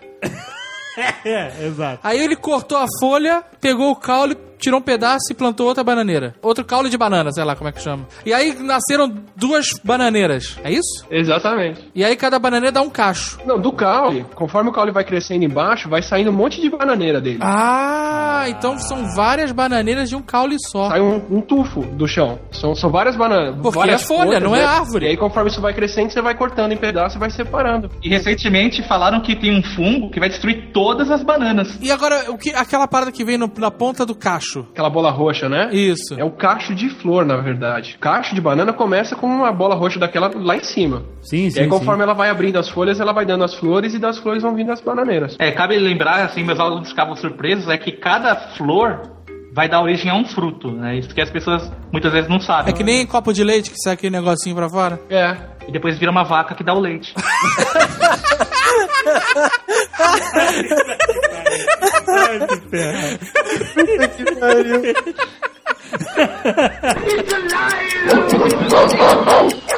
Um monte de planta que não tem nada a ver vieram todas do mesmo pé original. Couve-flor, brócoli, repolho. Elas têm tudo a ver, são todas uma merda, né, cara? Eu ia falar isso, é por isso que eu odeio todos, tem um motivo. Todas elas vieram de um pezinho de mostarda. De mostarda? mostarda. De mostarda. Olha só, cara, que beleza. Escolheram um pé que tinha folha mais larga e foram cultivando ele e virou a couve, ou repolho. Escolheram um pé que tinha a flor que ficava por mais tempo, virou a couve-flor ou o brócoli. E tem mais um monte de outras coisas que a gente não cultiva aqui no Brasil que vieram da raiz ou do caule, cada um escolhido por causa de uma coisa. Caraca, olha só. É, Parabéns para as pessoas com paciência, né, cara? Isso é a prova que a falta de televisão faz as pessoas. Evoluiu, né? Por que a gente tá tão estagnado, né, cara? É, dois anos. Você vê, não surge uma, uma fruta, um, um legume novo há quanto tempo? Primeiro pé de milho que os caras plantavam chama teozinto, a plantinha selvagem. É uma espiga do tamanho de um dedo. E com 10, 20 grãos duros pra cacete. Não tem nada a ver com o milho que você planta hoje em dia. Mas hoje em dia tem aquele mini milho que vem na salada, né? Já viu? É, era do- desse tamanho mesmo. Os japoneses também fazem umas paradas de mudança de, de comida, né? Fazem melancia quadrada. Mas aí é sacanagem, né? Cara? Sacanagem por quê? É pra só eles- eles no foram- jornal, cacete. Não, cara, claro que não, é porque ocupa menos espaço na geladeira. É caríssimo, é caríssimo a Mas é melancia porra. quadrada, cara. Você às vezes mora num apartamento pequeno e tem muita grana. Tem um cara que faz pera em formato de Buda. Nunca viram? Já Eu é só empacotar. Se você embrulha a fruta num- numa forma, ela cresce naquele. Exato. É que nem o pessoal faz com os gatos bonsais. Bonsai Cats. A gente podia, inclusive, fazer, sei lá, uma banana jovem nerd. O que? que então? Nerd Power Banana, sabe? A mão assim fazendo, né, sabe? Cara, e uma bananinha pra cada dedo? É, exato.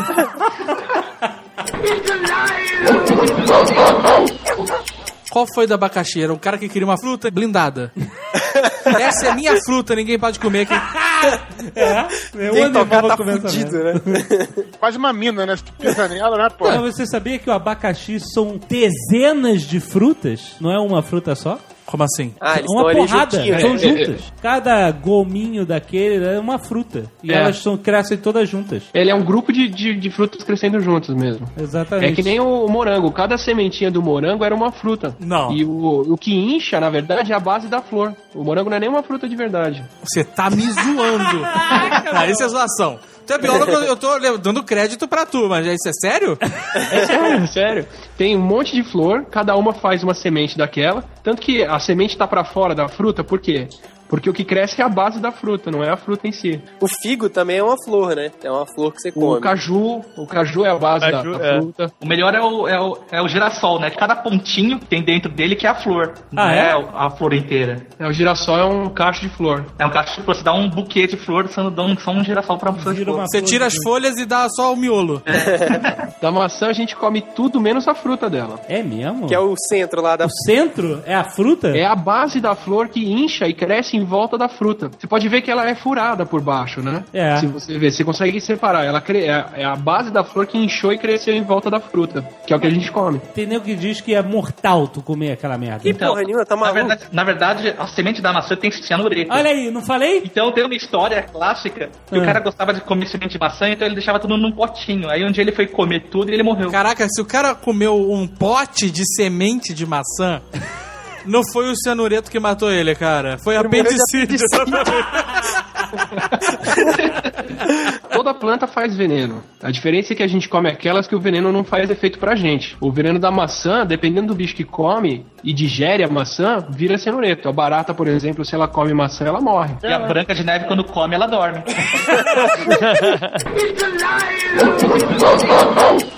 Pra quem estiver interessado nessa parte de domesticação de planta, dos animais e tudo, tem um livro muito bom chamado Aço, Armas e Germes, do Jared Diamond. O cara se propõe a explicar por que, que os europeus que invadiram a América e não o contrário. Então ele reconta toda a história da humanidade, quem domesticou que animal, por que, que domesticou esse e não conseguiu aquele, quem que conseguiu tal planta, quem que desenvolveu o cereal primeiro, quem desenvolveu a escrita, quem desenvolveu o aço, o ferro, o bronze, por aí vai, pra, pra contar por que, que cada um tava mais ou menos onde tava na, na época de 1500. Foi lá que eu descobri que o porquinho da Índia, na verdade, vem do Chile. Ah, é? Eles chamavam de Índia por causa da época que eles achavam que eles tinham chegado na Índia. O porquinho da Índia no Chile é só porquinho, né?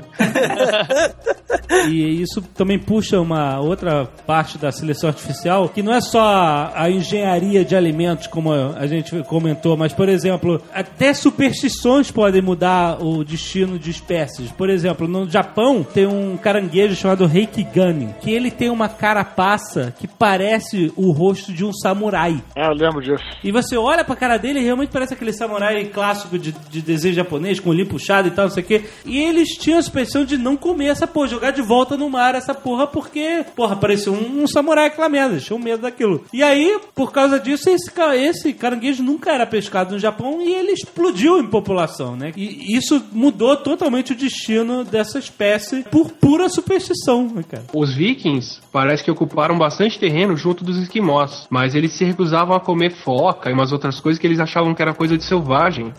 Então eles ocuparam uma baita área lá do, do Ártico, que depois, na, na primeira nevasca que teve forte, morreu todo mundo porque eles se recusavam a comer a carne que tinha lá. Enquanto os esquimós ficaram bem obrigados comendo foca. Era alguma crença de que era uma comida suja, ou era uma comida de selvagem, ou alguma coisa assim que eles não podiam comer. Viking achando alguém selvagem é foda.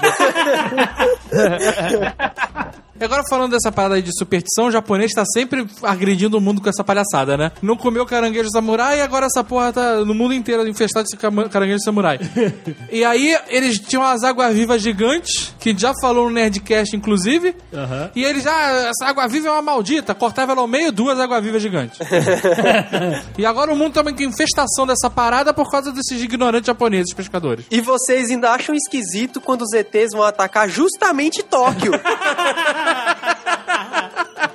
Os alienígenas estão tentando salvar o planeta, né, cara? é isso aí.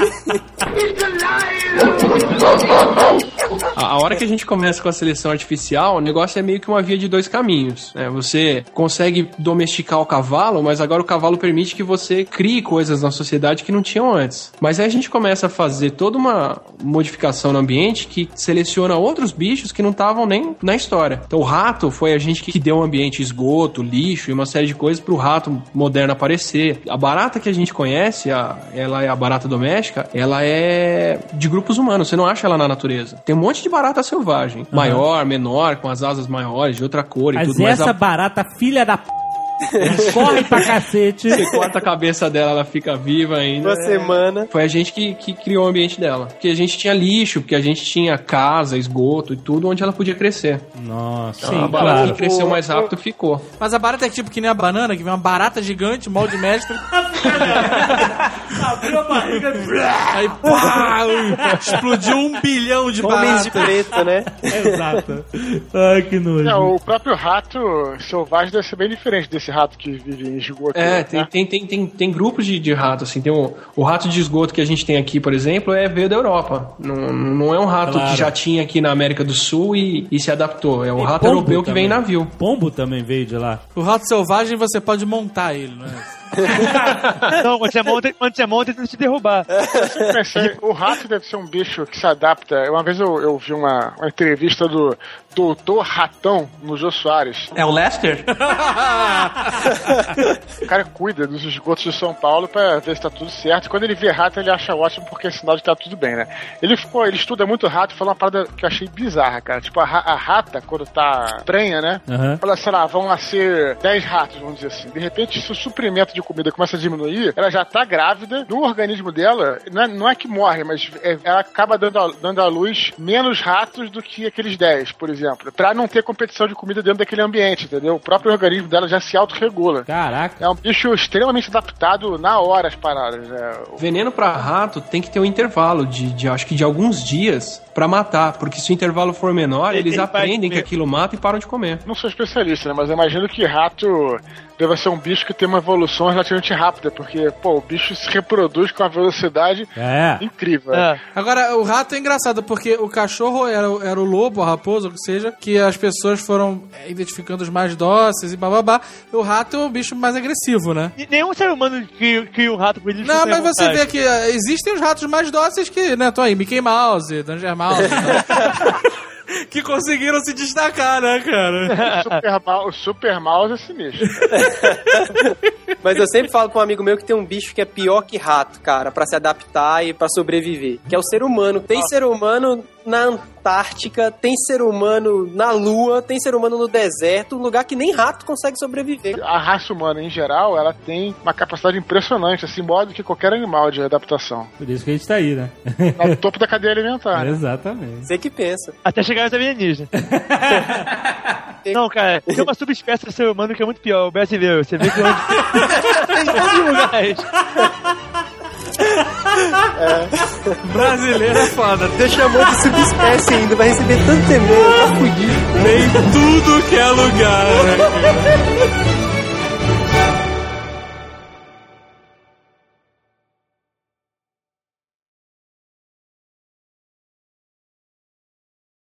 Tem um livro que chama Memórias de um Primata, que é de um, de um cara que foi estudar babuíno na África. O babuíno é um macaco parente nosso, parente do chimpanzé, que também forma grupos e, e é bem agressivo. Não, não. Ele não é bem agressivo. Ele é o capeta. É o demônio. Solto na floresta, meu irmão. É verdade. O bicho pinta a cara pra guerra, vou te falar, cara. A cara e a bunda, né? Se você tivesse a bunda com ele, você também seria agressivo. Vai